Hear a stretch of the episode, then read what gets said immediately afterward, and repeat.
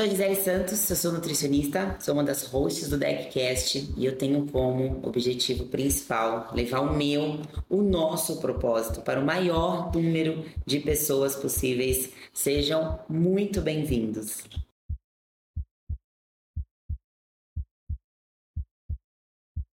Saúde, fitness, informação e muita resenha. Sou Gui Weishaupt, treinador e um dos hosts do DeckCast. E eu sou o Rafa Sayag, empresário e também um dos hosts do Deckcast. A gente vai trazer para vocês valores, propósito e transformação em todas as áreas da sua vida.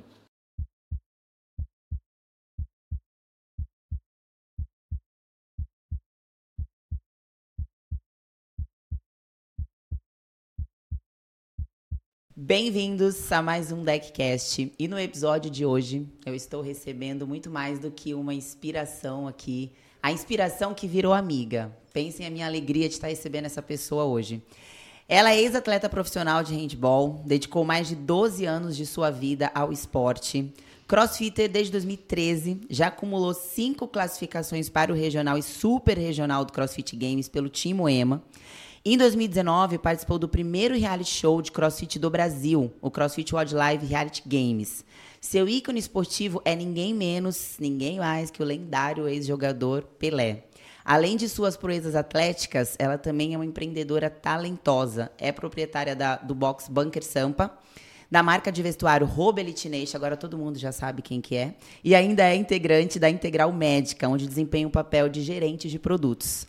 Ao mesmo tempo em que também assume o papel de embaixadora da marca Iopro. Tudo isso, tudo isso estou falando sobre Caro Roubo. Ei, tô me sentindo em casa. Tá sentindo em casa porque tá em casa mesmo, né? Eu que agradeço, Gig, Rafa, pelo convite. Eu, eu já tava ficando triste, tá? Porque eu tô só vendo o convidado do deck. Ah, o... Não, mas peraí, Todo gente. mundo a chegando, agenda da Carol, fala sério. E aí, É, o gente? foi da sua agenda, Foi na o- verdade. ah, talvez né? acho que o primeiro nome que a gente falou aqui, mas e a agenda? Como é que faz? Ah, a então agenda tá da bom, Carol. então perdoados. É, a sua agenda. Olha o tanto de coisa que você faz. Pois é, não, tem que arrumar um tempinho pros amigos também. Isso porque nem atleta mais. Mas de verdade, estou muito feliz pelo convite e eu, eu gosto muito de participar de podcast, principalmente com amigos que a gente tem a oportunidade de falar outras coisas, né, de outros assuntos. Eu sei que assim a maioria das pessoas conhecem pela por causa do CrossFit de competição, mas é muito bom a gente também ter a oportunidade de falar um pouco mais do que, que é a vida fora da arena, né, fora de- do, do e box. é isso que a gente quer ouvir aqui hoje. Eu, particularmente falando, conheço muita coisa, né, da, da vida da Carol. Nós estamos convivendo aí, tem bastante história legal pra Eu conheço contar. a Gisele desde quando ela se vestia de corintiana na festa fantasia do Juninho box. Play. É, Juninho Play. Eu fui vestida de corintiana numa festa fantasia. Eu não tinha nada pronto, eu coloquei uma camisa do Corinthians, um meião, falei, ah, veio do quê? Vim de corintiano, ué. Inclusive, É uma ó, fantasia. a gente tá junto por sua causa. viu? Vocês fizeram um complô É, naquela é seletiva do, do TCB de Tubarão. Vou A gente contar fez você aqui, eu vou perder, né? contar pra vocês o que aconteceu. Eu estava com uma barra de thruster, aquela prova de PR. 4 RM de thruster. A Carol, eu, porra, Carol, Carol, eu era fã da Carol naquela época, nem sabia, né? Nunca nem tinha falado com ela. De repente eu tô dentro da arena, já tava de papinho com a Gisele, mas nada, né, oficial ainda, não tinha rolado nenhum beijinho. De repente tô lá com a carga, todo concentrado, 100 quilos, fiz uma, fiz duas, fiz três. Na quarta repetição veio a Carol do nada, assim, ó, com o celular na minha cara. Mas Botando é porque a gente queria saber se ia ser- você ia estar aprovado ou não. Se você fosse Não, frango, já- Guilherme, É. a gente já ia falar, Gisele, Caí na não, pressão, não dá. caí na Sai pressão. fora. A última barra, derrubei, caiu pra trás, carou na frente, Zapa chamando meu nome no microfone, Laricas Boy, eu não entendendo nada. E no fim das contas, elas me chamaram pra um um jantar, jantar. à noite. Abandonei a seletiva, não classifiquei. Mas, é, Mas Ganhou. ganhou o coração mas da Dutra. um ó. Pelo amor de casamento. Deus, então, assim, você tem participação. Eles quebraram meu que carro. seletivo o quê? Entraram, lembra no carro lá? O carro, nossa, Quebrei arrancaram o carro a porta, quase arrancaram a porta fora. De Foi, nada, Guilherme. Paramos num kamikaze naquele dia. Do nada a gente tava virando de ponta cabeça num parquinho. Mas. Mas, ó, de verdade, assim, a Carol é uma pessoa que, quando eu entrei no CrossFit, eu admirava muito. Pra mim, era assim, nossa, a Carol Roubo, como é até hoje, né, pra muitas pessoas. E ela se tornou uma amiga, a gente criou um vínculo de trabalho, inclusive, durante cinco anos, né, com a Hopper. Nós convivemos muito, principalmente nos três primeiros anos de Hopper, né, que a empresa era eu e a Carol. Quem conta, quem conta como vocês o- conheceram? Como a gente se conheceu, foi na, foi na, na Bunker, que era Sampa, Que era né? CrossFit Sampa na na época.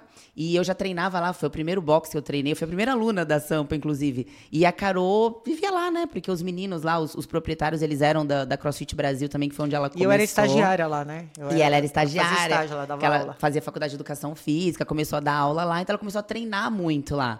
E aí a gente começou a criar esse vínculo. E ela é uma pessoa, assim, que quando você não conhece, você admira. E quando você conhece, você fala: caramba. Eu aprendi muito e aprendo muito com a Carol em todas as áreas, assim, da vida. Como pessoa, é, a gente, né, sobre religião também, a gente já conversou muito sobre isso. Trabalho, empreendedora, ser humano. Então, esses, esses cinco anos, principalmente, que nós tivemos uma convivência maior, eu acho que eu, eu evoluí, eu cresci uns 10 anos. Eu ganhei convivendo com a Carol. Devo muito, muito a ela mesma, assim. De coisas que hoje eu uso no meu dia a dia, no meu trabalho. Muito eu aprendi com ela. O Rafa não pode falar o mesmo, né, Rafa? Que eu- gente, eu acabei de descobrir que É verdade, o Rafa é tem uma mágoa minha de 2016. Eu descobri hoje isso. Conta, Rafa. Deixa eu contar, deixa eu Conta. contar. Seletivas na Sauros 2016, né? Foi em 2016. E então, e você ganhou essa seletiva, eu lembro. Eu tava torcendo pra você, inclusive. Ai, que E vergonha. eu, né, bom samaritano, o que eu fui fazer? Oferecer uma água pra ela, né? Tava na torcida. Carol, Carol, Carol, quer uma água? Dá licença. Pá! Me comeu com o olhar. Eu falei, nossa! Gente, eu juro que eu pra não que sou tanta grossa. grosseria? Eu não sou gro- Eu nem lembro, Rafa, disso, porque no- provavelmente eu tava tão nervosa, porque eu, eu tava com peso nas minhas costas que eu tinha que ganhar a Ela seletiva. tinha que bater o recorde. Que ano que Tinha foi que isso? bater recorde. 2016. 16. Você tava começando o crossfit, eu acho. Provavelmente a minha, minha mente, assim, ó, ela tava preta. Eu não tava conseguindo ver nada. Eu tava focada em fazer o que eu tinha que fazer ali. Mas nunca é tarde pra pedir perdão, né, Rafa? Perdão. Porra. Depois de Ainda- quanto? Muitos anos, mas ainda, Ainda, vale. mais pelo fato de você ter ganhado a seletiva, né? Então, É, valeu, ainda valeu a bem, pena, pensou? valeu a pena a grosseria. A pessoa é grossa e ainda perde. Jesus, e falando em Rafa, você tá bonito hoje, hein? Que camisa que é essa aí? Conta pra nós. É, eu perdi este cupom na tela. Eita, maravilhoso. Eu tô sempre também de Cupom. upper, viu, galera? Ó, a firma tem que ser bem representada e agradecer nossos patrocinadores aqui, esse momento importante pra gente, né? Que faz tudo isso aqui acontecer. Então, obrigado, Upper. Sempre bem trajados esses meninos aqui Não, nesse vocês podcast. são sempre muito bem 10% vestidos. off. Sempre elegantes. E eu também, sempre nos meus E ó, treinos. eu tava agora fazendo um treino com o Rafa e eu acho que eu sei porque que eu passei mal, viu? Quase que eu bati as botas aqui, galera, antes desse episódio. E eu vi que você tava de Airwave, né?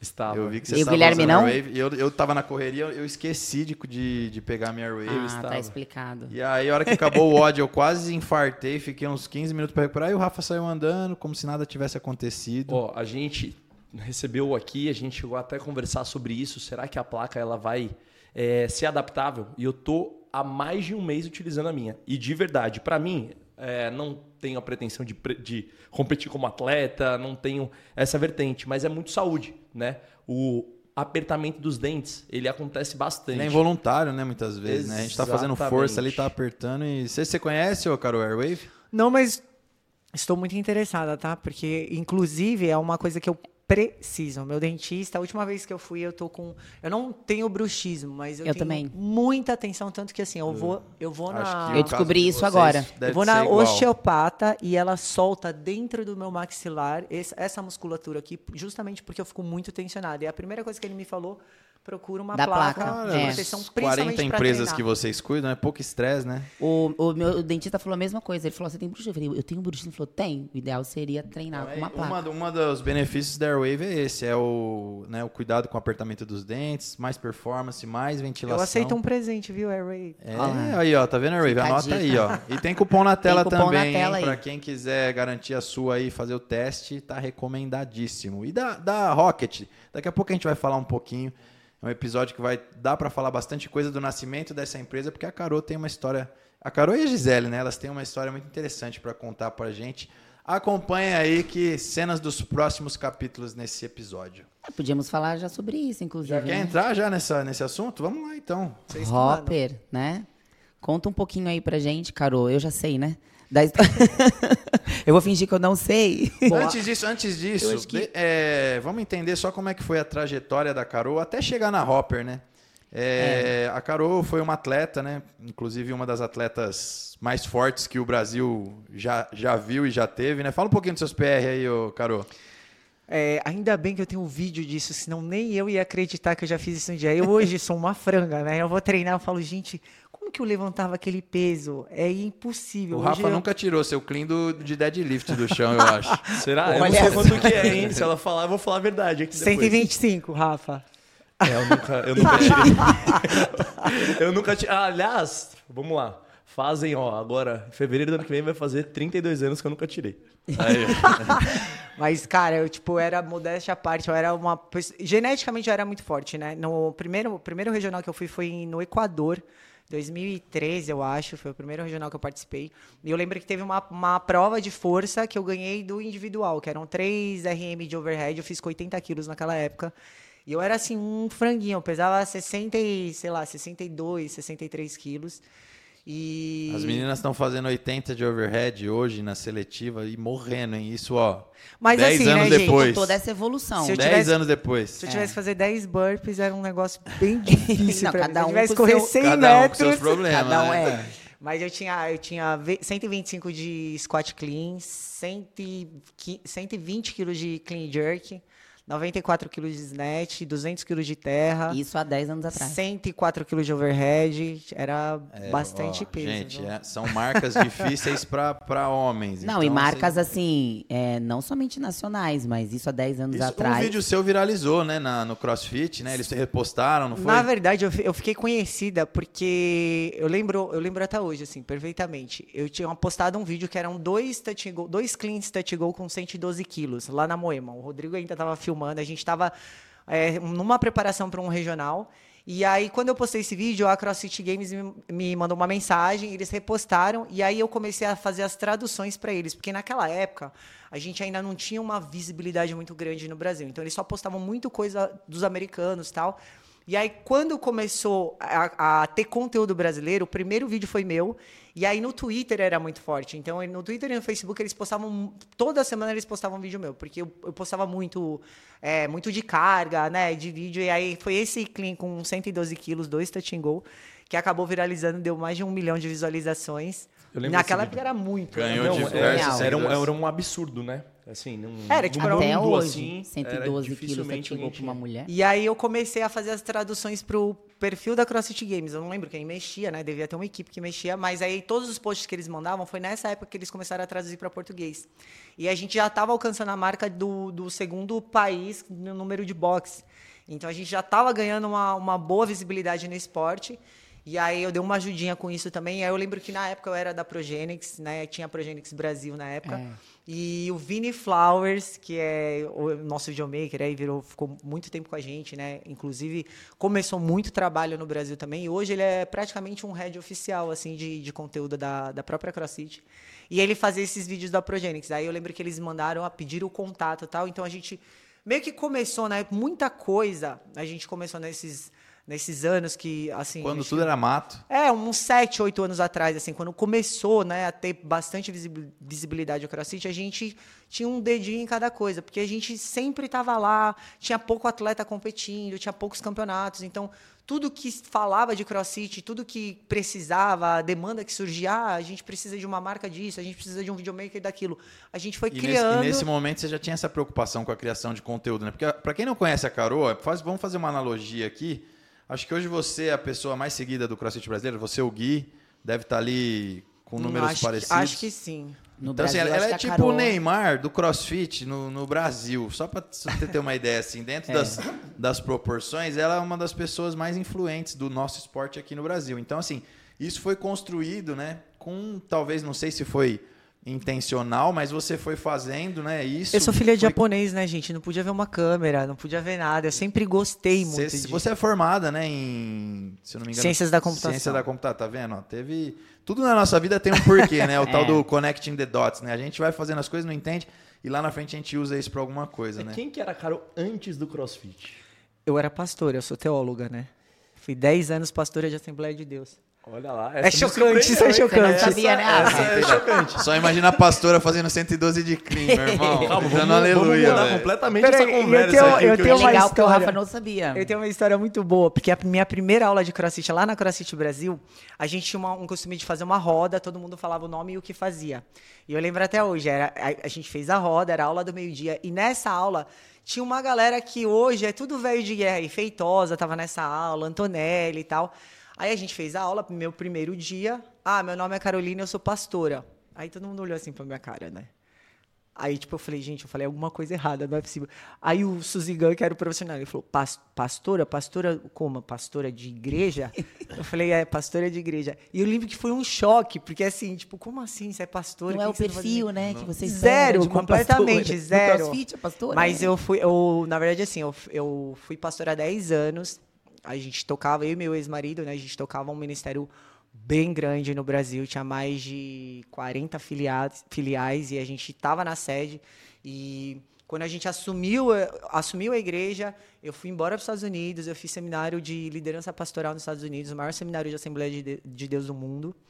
E voltei para cá e fiz teologia. Então, me formei em teologia na teológica também, na Batista. E exerci essa profissão aí uns 10 Vê anos. o que, que essa mulher não fez. Foi pastora, é influencer, formada em ciência da computação, foi atleta. Educação física. Educação é, física. Você gosta também de um trabalhinho, hein? Gosto. Eu sei, É. não fala nada que sua mulher é igual, tá? Aliás, Adoro um né, CNPJ. A sua mulher e você, né? Amo CNPJ. os dois, os dois. O- Como que você se apresenta? Porque é muita coisa mesmo, né? Forrest Gump. Eu, tinha, tipo um Forrest Você tem um Gump. segundinho pra escutar? É, eu, eu tenho, eu tenho de 35 a 84 anos, porque às vezes até eu, quando eu vou contar algumas coisas, né, da minha história, Não das, cabe, né, nesse... Tipo, eu falo, caramba, será que eu já fiz tudo isso mesmo ou eu, eu tô viajando? Não é possível. Mas, Mas- Eu, eu saí de casa muito cedo, né? Eu saí de casa com 17 anos, fui, fui morar no Japão. Morei quase dois anos no Japão. E desde então não voltei mais para casa nesse sentido, né? De morar com pai e mãe. Eu sempre fui correr atrás das minhas coisas. Eu casei muito nova, eu casei com 19 para 20 anos. Aí eu Foi. fiquei 13 anos. Quando eu me separei, isso é um resumo, tá? Da minha vida. Quando eu me separei com 30 anos, é, eu já tinha feito ciências da computação.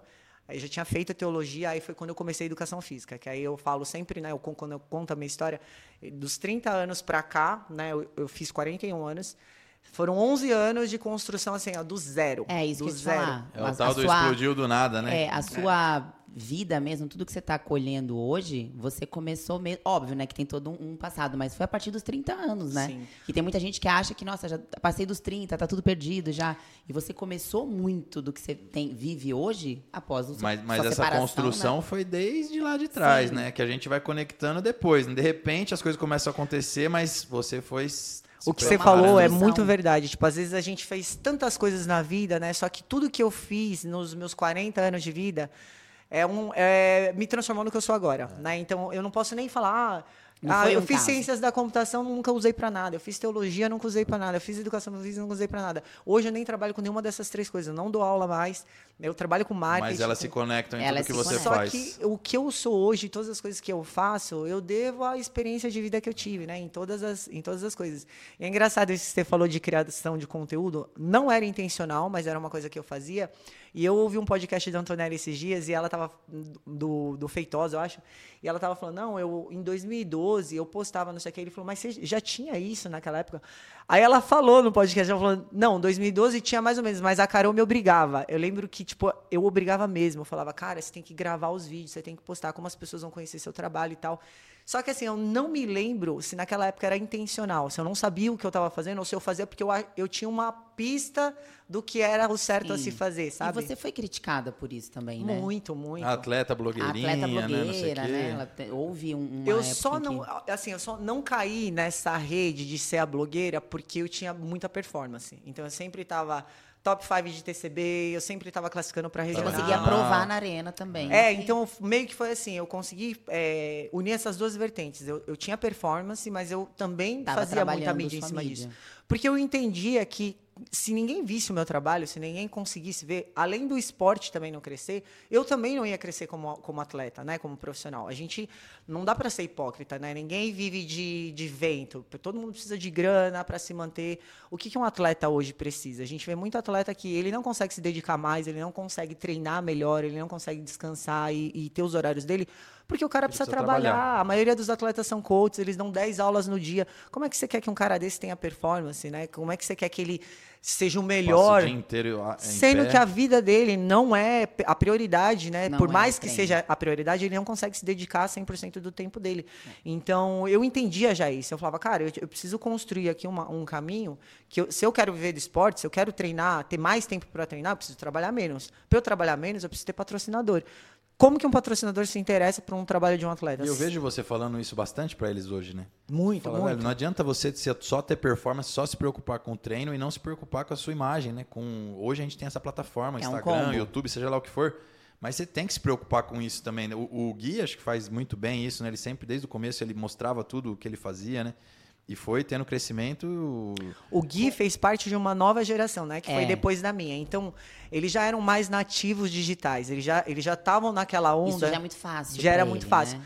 Mas a galera da minha época foi Tinha muita todo um preconceito, né? Você teve que quebrar. Eu, eu, eu sofri muita resistência. Então era assim, ah, blogueira. E eu lembro que as pessoas falavam assim: eu não tenho tempo para ficar gravando vídeo, eu tenho que treinar. Só que as pessoas não entendiam que não adianta você estar tá fechada num box, né? Ninguém está vendo o seu trabalho. Se você se prepara o ano inteiro, e a gente sabe que é assim, você, você é um atleta ferrado, você, traba você trabalha pra caramba o ano inteiro, se prepara, se está no auge da sua performance. Um mês antes do campeonato, você sofre uma lesão você não participa daquele campeonato. Então, a forma de você mostrar seu trabalho foi por água abaixo, é. porque era no campeonato. Você perdeu seu e ano, ninguém um viu o que B. você fez, você não é. tem um plano B. Então, assim, criar mídia, você, você se mostrar, o que a gente tem hoje de rede social, de tudo isso, é portfólio do seu trabalho. Né? E não só atleta, né? todos os outros profissionais também entenderam a, a sacada do jogo. A questão não é, é você escolher o que você vai fazer. Não, hoje quem não for multitask, você não, se você não tiver essa habilidade de fazer várias coisas bem feitas, bem não, é, não é de qualquer jeito, mas bem feitas ao mesmo tempo, você vai ficar para trás vai em algum momento, trás. porque é. vai ter alguém com essa habilidade que vai fazer na sua frente, né? E, e, assim, as coisas elas são substituídas na, na internet Assim, é muito ó. rápido. É muito rápido, passa a Como vibe. que você, eu vejo um, uma outra vertente disso, que é você criar uma responsabilidade lá com as pessoas, né? Com a audiência que te assiste.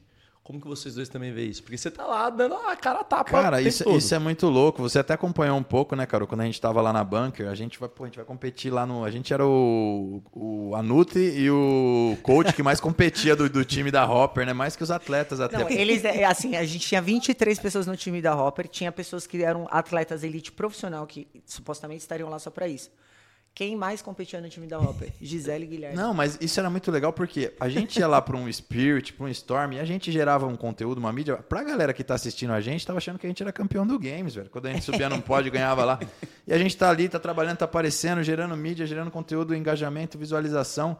Então, cara, esse trabalho ele está muito atrelado com isso, de pô, a gente precisa é, mostrar o nosso trabalho, falar do nosso esporte, qual a oportunidade que a gente tem é essa, é no box, é aqui. Hoje a gente está tendo essa ferramenta aqui, né? Que é um negócio novo também, né? Mas é, que, que tá servindo para isso, não deixa de ser uma forma de a gente mostrar o nosso trabalho. O, o CrossFit é uma, a modalidade que tem mais engajamento orgânico, porque os próprios praticantes, eles assumiram esse posto de divulgação da de modalidade. Divulgação. É, e o CrossFit, o CrossFit ele é muito fanático, né? E é uma, é uma comunidade muito pequena, então, assim, fica, é, é mais fácil. É barulhenta, ela é pequena, mas ela é, é barulhenta. Exatamente, é pequena. Carol, Carol mas... você sabe como que você descobre se alguém faz crossfit? Não precisa, ele né? Ele vai, ele vai se acusar, né? em cinco minutos de conversa ele vai falar. eu, Não, eu, lembrei até, eu lembrei até um vídeo do Gustavo Cunha que ele fez esses dias. Ele falou: gente, deixa a gente postar nosso vídeo tudo torto pros nossos amigos que não faz crossfit, acha que a gente é monstrão. E é bem isso. É, não, quem não, quem não faz acha que você é a pessoa mais forte do mundo. Exato, porque, porque não é uma coisa que você vê normal, né? Você jogando peso pra cima. Não, chama atenção. É um negócio instagramável, né? Total, é. total. Tudo bem que a galera força um pouco, né? Que fica, fica, tem uns que dá até É, medo de assim, ver. né, a Mas pra quem tá vendo de fora, tá tudo lindo, né? Tudo lindo. Mas é isso, eu acho que é um gancho que precisa ser aproveitado. E eu ia até chegar nessa pergunta, Carol, porque eu lembro da sua palestra lá no IRC Experience, que você falava sobre o criador de conteúdo, sobre o influenciador, as diferenças, né? Isso é legal, o público entender um pouquinho da diferença de, de cada função, como que se dá isso. Se você puder explicar pra gente novamente. Então, isso é, isso é uma pergunta muito legal, porque até hoje eu recebo muita mensagem, principalmente de atletas, amigos meus, profissionais elite mesmo. Às vezes recebe alguma proposta de, de alguma marca e me manda mensagem. Quanto Carol, cobrar? quanto que eu cobro? Não sabe o seu valor, né? É, é exatamente esse o ponto, né? Por que, que a gente precisa entender o, o- trabalho que a gente faz na rede social? Porque senão a gente não consegue precificar o nosso trabalho. Né? Então, se- a- não é uma coisa aleatória. Você precisa entender para onde você está indo, qual que é a sua função ali, o que, que você entrega. Porque quando você vai negociar com uma marca, você precisa saber o valor do seu trabalho. Por que, que a gente nunca consegue colocar o preço no nosso trabalho? Porque a gente não sabe o que a gente Sempre é faz. muito difícil, né? É, é difícil, e até hoje, até para mim às vezes é, é difícil. Então entram muitas vertentes aí, né? É, que marca que está te contratando? A marca é grande ou é pequena? Ela precisa fazer brand ou ela precisa vender? Então, dependendo da proposta que vem para você, se você conhece a fundo o trabalho que você é capaz de fazer e entregar, principalmente conhecer seus números, qual que é o retorno que você traz para as marcas, isso é crucial na hora de você fazer um bom, um bom contrato, né? A- a- Uma tipo, boa precificação. uma boa precificação. E é, é difícil mesmo, né? É, eu lembro que nessa palestra aí que a gente deu, eu estava até bastante nervosa, porque assim, a gente estava num evento, para quem não sabe o que que era o ERC, é era um evento só de influenciadores. né? A gente estava com o quê? Uns 30 influenciadores? Mais ou menos. influenciadores Eram os principais cross- influenciadores do, do CrossFit, CrossFit. no Brasil. E é difícil a gente falar com, com, esse, com esse público. Porque eu trabalho com isso também, e toda vez que eu vou em algum encontro, coisa assim, de influenciador e, e cria- criador de conteúdo, é um povo que, assim, eles já acham que sabe demais ou já sabe tudo. Então é, é difícil você ouvir. Já tem uma sem- resistência, né? é, existe uma resistência. É difícil você sentar para ouvir uma outra pessoa, mas não como uma pessoa que sabe mais que você, mas talvez ela saiba coisas, né, da experiência pessoal dela que talvez você não sabe. Então assim, é sempre agregador. E eu tenho muito costume de consumir muita referência, né? A primeira coisa, eu acho que a primeira diferença, para você ser um criador de conteúdo, você precisa consumir referência. Não tem como você não consumir referência. Se eu te falar que assim, eu trabalho com isso há 10 anos, é, há 10 anos eu subo post todos os dias. Então é tipo aquele negócio, explodiu do nada? Não. É. É, muito trabalho. Muito trabalho. A- a- isso é uma coisa que está todo mundo cansado de saber, né? Constância em rede social. e é não o que tem férias esse sucesso. trabalho, né? Não, Porque não você tem. tá de férias, você tá criando um conteúdo lá na Europa, Exatamente. lá nos Estados Unidos. E eu já Internet até- te permite até ter mais tempo. E eu já isso. até pego um gancho aqui para falar se você não ama esse tipo de trabalho, você nem entra porque você não vai aguentar, porque é muito muito pesado, É, né? é você desgastante. é cabeça, desgastante pra- porque você tem que ir lá tá todo dia feliz e motivando as pessoas, mas não é todos os dias que você se sente assim. E tem e, e o fato de você entender isso, você também consegue entender que o seu público lá, a galera que está lá te acompanhando, eles querem uma uma uma, uma coisa real sua. Então, assim, até isso é um gancho para você criar uma você de vez em conexão. quando aparece também, Cara, falando, tipo, gente, hoje O dia um que eu tô caos, ferrada, é eu falo mesmo, gente, eu não consegui nem entrar hoje, eu não consigo fazer, eu tô cansada, eu tô super estressada. Eu passei por um período muito difícil ano passado, que eu fiz um tratamento de fertilização, né? Eu fiz 41 anos e eu não posso achar que eu sou uma menina mais que eu vou engravidar a hora que eu quiser, né? Então eu tive que congelar óvulos e tal. E foi um período muito difícil. Eu não tava bem emocionalmente, eu não tava, não tava bem fisicamente. Eu fazia, juro por Deus, eu ia treinar, eu treinava, tipo, fazer um workout de 10 minutos. Eu, parecia que eu ia morrer. Eu chorava todos os dias. Todos os dias. Eu É, chorava. nessa época a gente A gente tava tava treinando, contigo lá, a né, gente lá na acompanhou. Era muito difícil. Realmente era bem difícil. E eu não escondi isso do público, sabe por quê? Porque quando você passa uma imagem de uma coisa que não é você, hoje é muito perceptível. Ninguém é, bobo mais, né? Antes, assim, você viu umas publis antes que, a- que as modelos faziam, ah, isso aqui é maravilhoso, e tomava e não sei o quê. Tipo, Não, não, conecta mais hoje Não, esse tipo não de funciona Não coisa. é fácil convencer hoje em Acho dia. que hoje a, a principal a principal vertente assim em rede social para você conseguir fazer um trabalho bom é ser verdadeiro. É. É, você tem que ser fiel ao, ao que você sente e está vivendo no E momento talvez também. isso seja, esse seja um dos motivos que te fez conseguir se manter durante quan- tanto tempo. Porque, assim, tem 10 anos É que difícil. você é a principal influenciadora do esporte. E isso não é fácil, né? Hoje eu acho até que é mais fácil você explodir. Então, assim, você tem um vídeo que viralizou, enfim, de repente você consegue Sim. um monte de seguidor. Mas o que eu vejo ao longo desses 10 anos é que muitas pessoas surgiram e sumiram, surgiram e sumiram. E você foi atemporal. Você tá aí há 10 anos, mesmo surgindo e, e sumindo muitas pessoas. Ao que, que você associa isso? Você acha que é justamente por você sempre ter sido muito você mesmo, ou então por esse trabalho insistente, né, de estar sempre ali? Eu acho de que tem muito a ver com o propósito, né? Que é aquilo até que a gente estava falando. Se você não ama o que você faz, dificilmente você continua fazendo isso por dinheiro ou por algum outro motivo. Então, por mais que eu não fosse remunerada por isso, eu ia continuar fazendo, porque é algo que eu gosto de fazer, que eu amo trabalhar com isso. É, Para educador físico, né? A educação física foi a última faculdade que eu fiz. Para quem é educador físico, entende o que eu vou falar aqui. Não tem recompensa maior do que você ver uma vida transformada através do seu trabalho. Então, assim, eu recebi já, eu, eu tive, eu tinha, quando eu parei de dar aula, eu tinha 13 alunos de personal. E eu sempre conto essa história, né? De diver- diversas pessoas que passaram.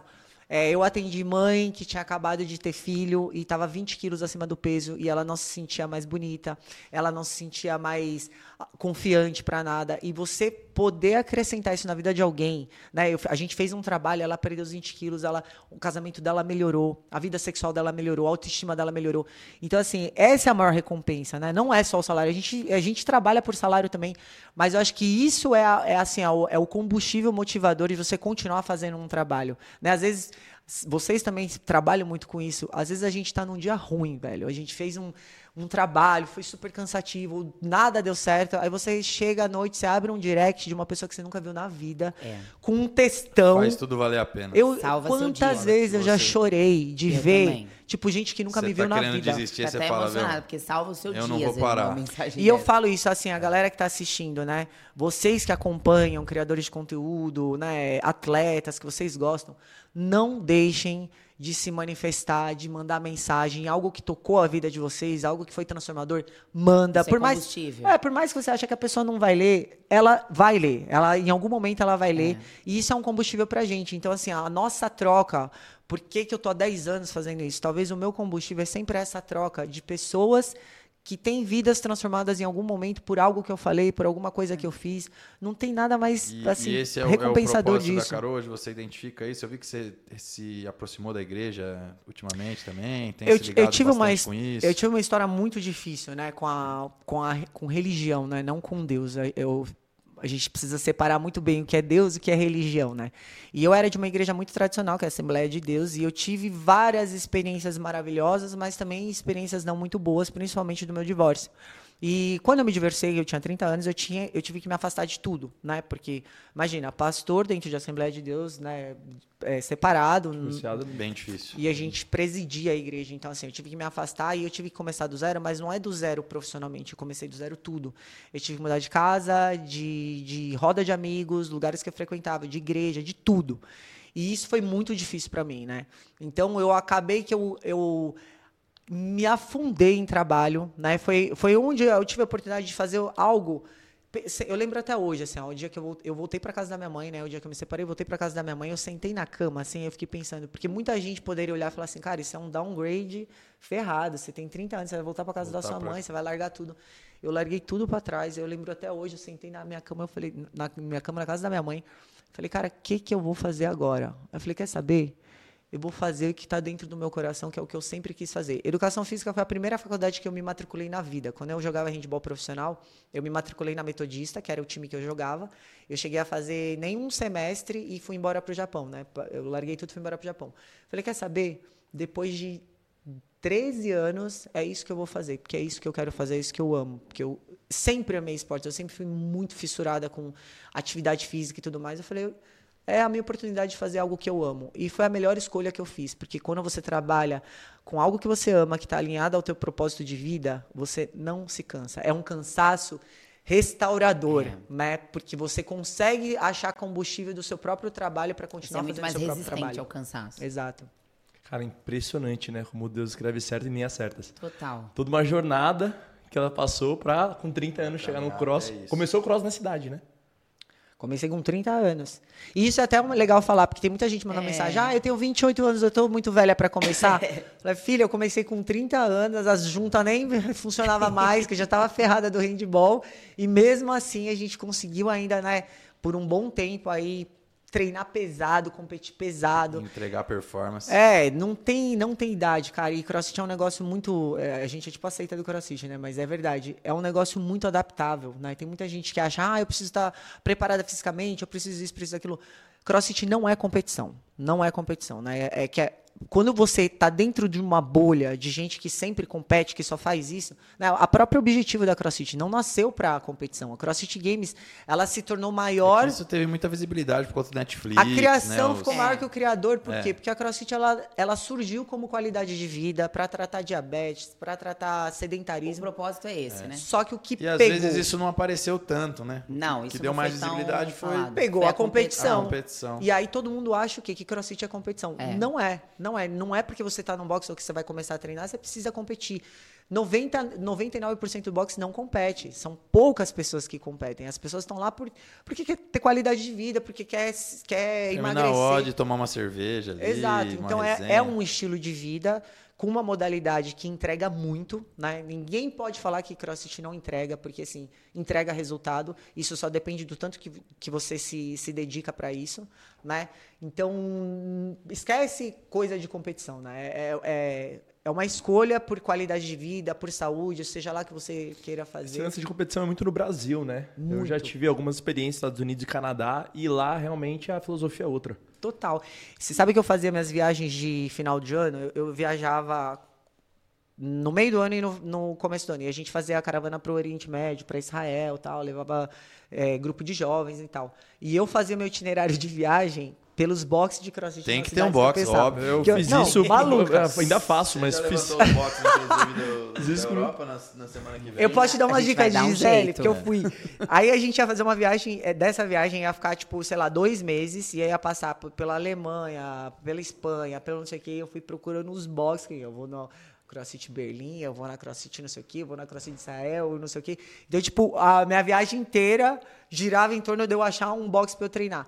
Por que, que eu tô falando isso mesmo? O que, que você tinha perguntado? A gente falou da filosofia. Lá de sobre- fora, né? Filosofia, é. galera- E aí, quando eu fui visitar esses boxes, eu vi que a gente é muito louco. Só no Brasil que a gente tem essa É, parada de competição, de é planilha, muito de não sei o que. A assim, gente né, é com muito tudo, né? intenso. O brasileiro não sabe ser mais ou Não menos. tem. Eu, sempre, eu lembro que eu ia, o Rafa já deve ter passado por isso. Você vai nos boxes comum, assim, de outros países, eu sempre terminava o ódio na frente, eu ganhava de todo mundo, eu era a melhor do boxe. Competindo. E eu falava, gente, será que eu sou boa mesmo ou se essa- galera é muito ruim? Ou eles estão aqui só pra fazer um Exato, treininho? exato. Eu que tô levando. Exatamente. E tipo, depois que eu Exatamente. entendi que a gente é muito louco, que Ó, não já, tem essa já vibe tive esse mesmo sentimento. Você fala, nossa, eu sou pica. Aí Só eu, eu ganhei, óbvio, só eu tava querendo ganhar.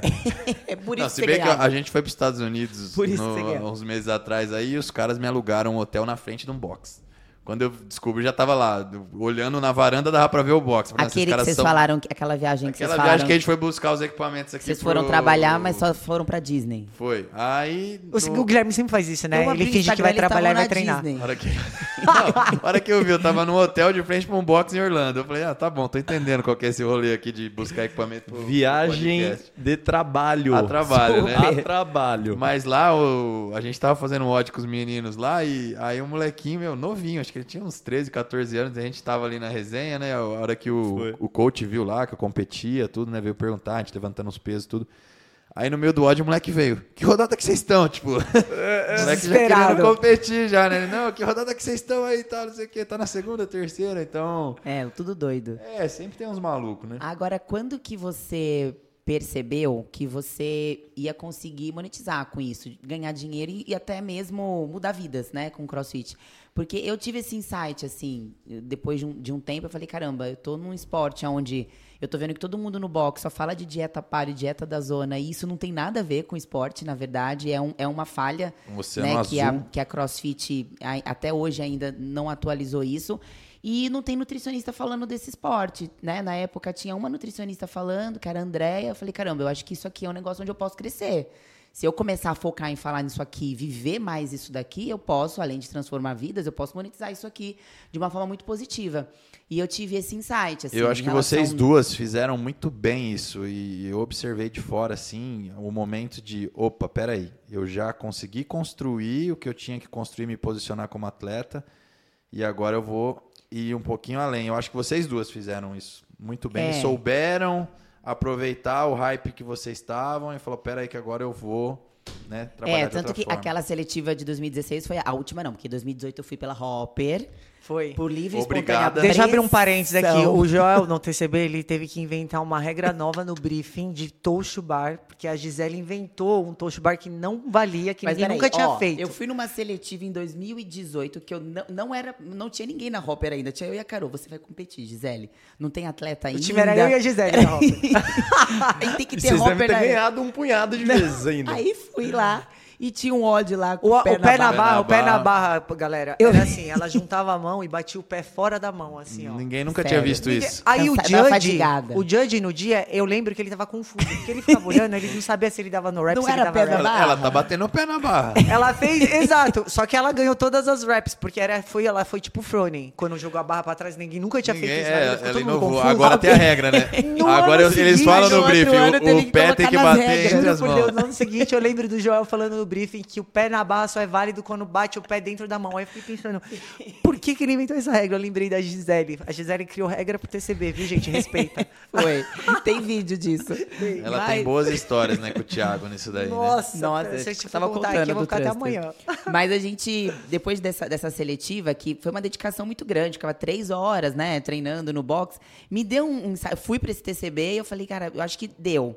Já mostrei aqui que é possível chegar, treinei, vivi a vida ali do atleta, atendia menos para poder viver aquela vida do, do atleta, mas eu acho que se eu não focar agora no trabalho e colher esses frutos, eu vou perder o time.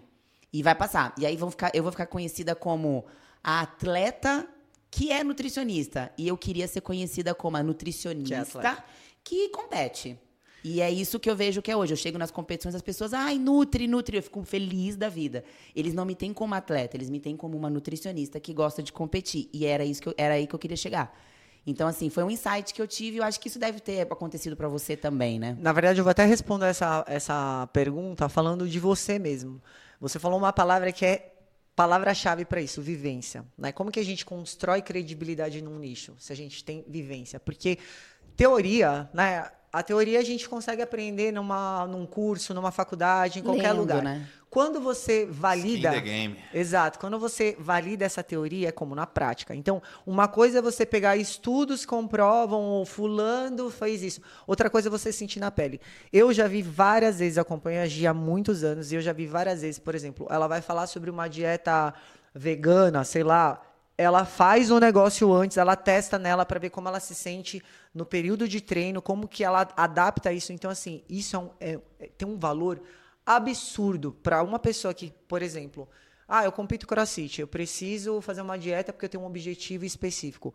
Quem que ela vai procurar? Um nutricionista que sabe tudo na teoria um nutricionista sabe tudo na teoria e na prática? Sim. Na teoria e na prática, e você fez isso O valor é muito outro. É, a bem. minha- na minha palestra do Arnold, os nutricionistas eles adoraram isso. Eu termino a palestra com um estudo de caso, de uma competição, como que foi a dieta, e eu, eu, eu, eu fui o estudo de caso. Mas você falou Então, pra eu eles que você colo- compete 23 vezes no ano? eu coloquei duas competições. Uma que eu fui com um tipo de dieta e uma que eu fui com outro tipo de dieta e mostrei os resultados das duas competições. Mostrei tudo, como, o que, que eu me alimentei.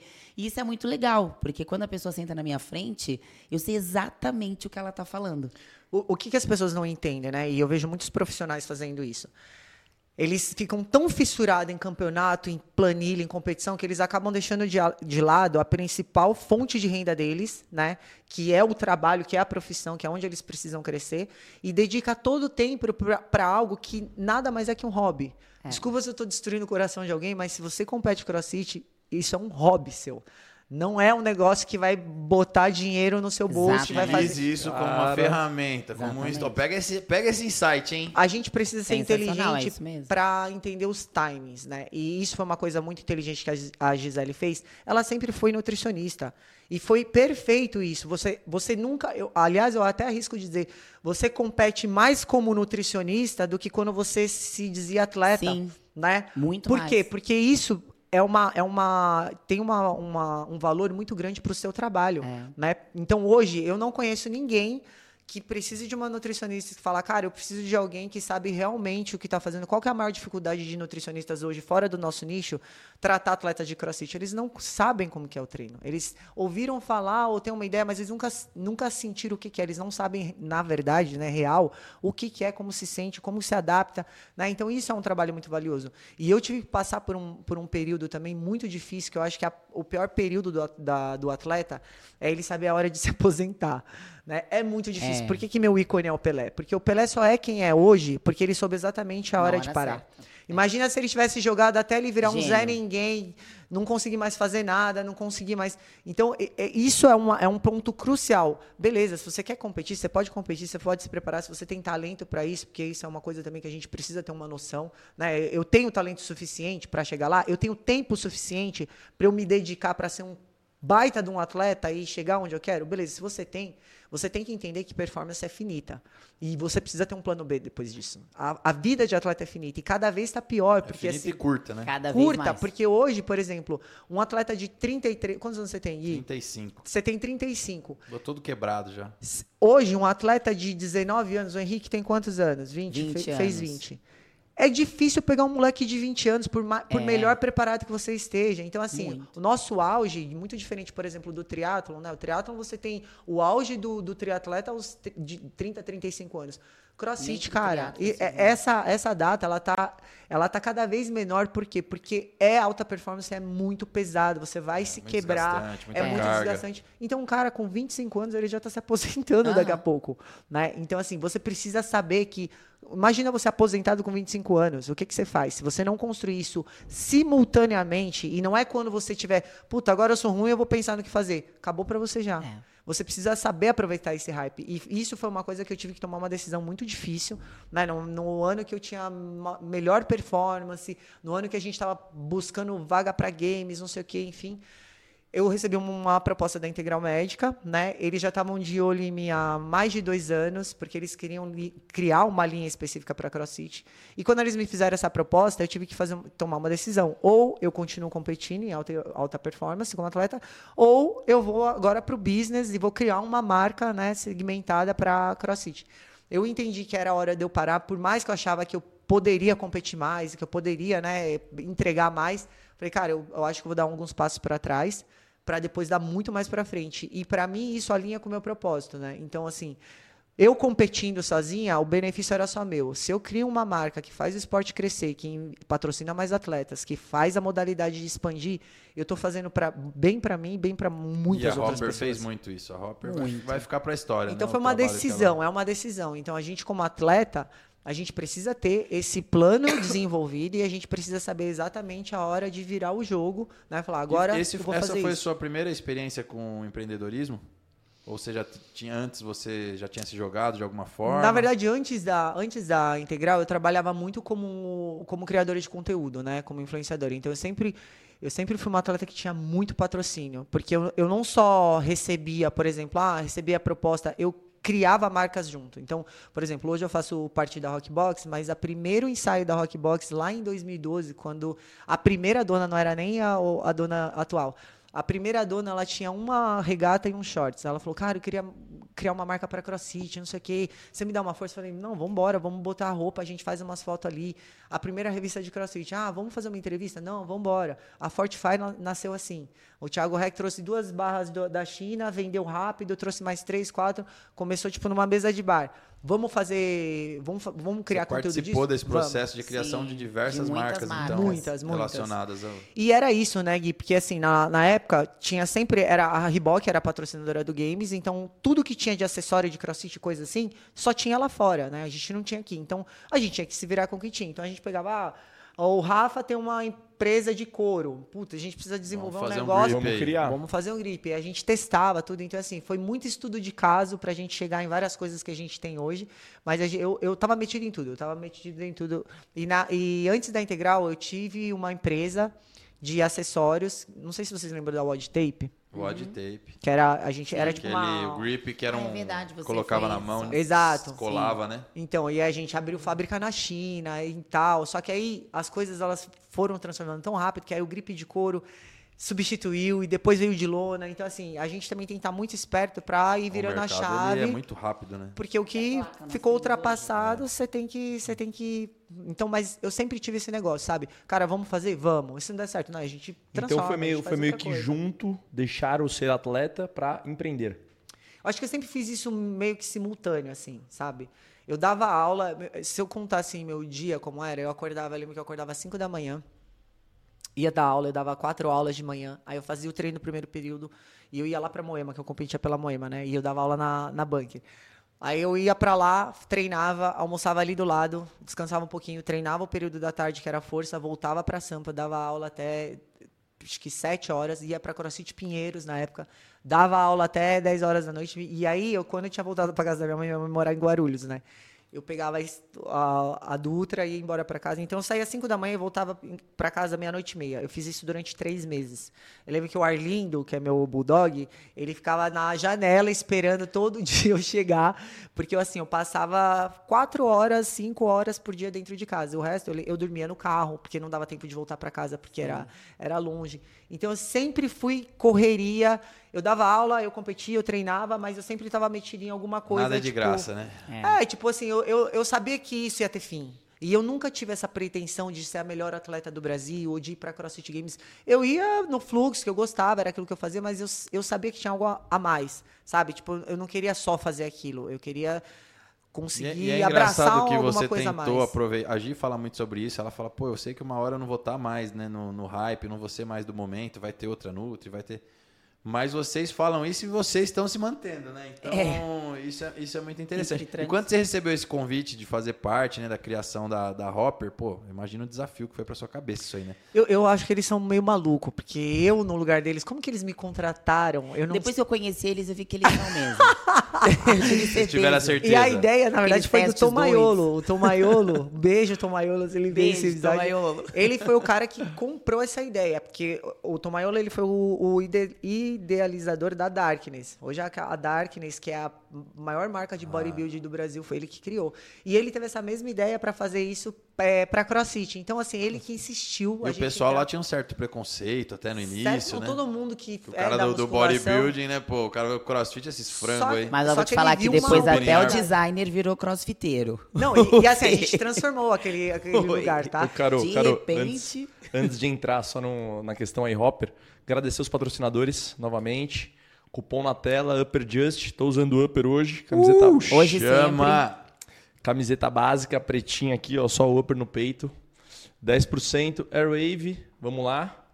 10%, Cupom Mais performance, menos. Sabe quem usa? Só o Frone. titio, né? Só o titio Frone. Que ele é um, o caso do Pelé também, né? O cara que soube parar na hora certa. Parou na hora certa. Ele é meu, Gênio.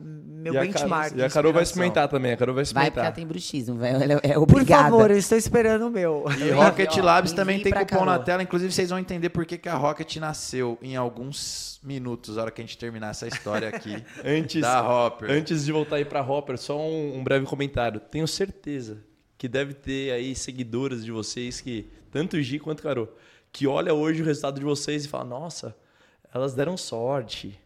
Né? Olha que a jornada da Carol aqui, olha, meu, acordar 5 horas da manhã, fazer o corre e assim, E ninguém corre. tá assistindo isso, né? Mas de repente alguém te viu, né? Não, Exatamente. ninguém assiste esse bastidor, E, né? e qual Porque que, é um- que, que foi a primeira coisa que passou na sua cabeça assim quando você recebeu esse convite? Falou, meu, e agora? Como que eu vou desenvolver isso? Quem que vai me ajudar? Como é que vai ser isso? Eu, eu, eu não tinha conhecimento, mas eu tinha coragem, né? É, é bom você ter coragem. Aí eu falei, cara, eles, eu lembro que aí veio o Tomaiolo, o Felipe, que é dono da Integral Médica, né? Que é meu chefe. Ele, acho que não lembro se o Nando estava na época ou se foi só os- foram só os dois, enfim. Aí a gente foi almoçar junto, tal. Aí eles falaram, né, que eles tinham uma ideia de criar essa marca, eles precisavam de alguém que era especialista nisso, não especialista em marketing, mas que conhecesse isso. É um trabalho que eles fazem muito legal lá dentro. Conhecesse o esporte a fundo. Eles querem quem tem vivência no negócio. Eles batem muito em cima disso. Porque eles falam assim: conhecimento técnico a gente empresta daqui, eu empresto para você. Agora, o conhecimento do praticante no dia a dia, o que, que ele precisa, o que, Isso que ele não usa. tem como você. Exato. Então, eles foram assim: eles deram um, um, um tiro de sorte também, porque eles não sabiam se eu ia dar conta de fazer isso ou não, né? O Dr. Bragança, né, que é o fundador da Integral, ele já me conhecia de antes da igreja, porque ele também é pastor, e ele conhecia da, me, me conhecia da igreja, então ele já, assim, me namoravam há, um, há pouco mais de um ano ou dois Tava anos. observando já, né? E aí, olha como que foi que eu aceitei ou não isso. Eu pensei, cara, é um desafio, eu vou ter que abrir mão de muita coisa, eu vou ter que parar de competir, porque a demanda de trabalho vai ser muito grande. Eu vou me ferrar de estudar e correr atrás, porque, tipo, eles estão eles me colocando de gerente de produto. Eu não fazia ideia do que uma gerente de produto fazia, não tinha noção. Então, sabe o que eu vou fazer? Eu vou pedir três vezes mais do que a proposta e eles vão falar não. Eu vou sair numa boa, sem peso na consciência e tá tudo certo. Eu continuo treinando e eu, na época, eu tava abrindo dois boxes. Tipo, eu tava pra abrir, assim, com sociedade para dois boxes.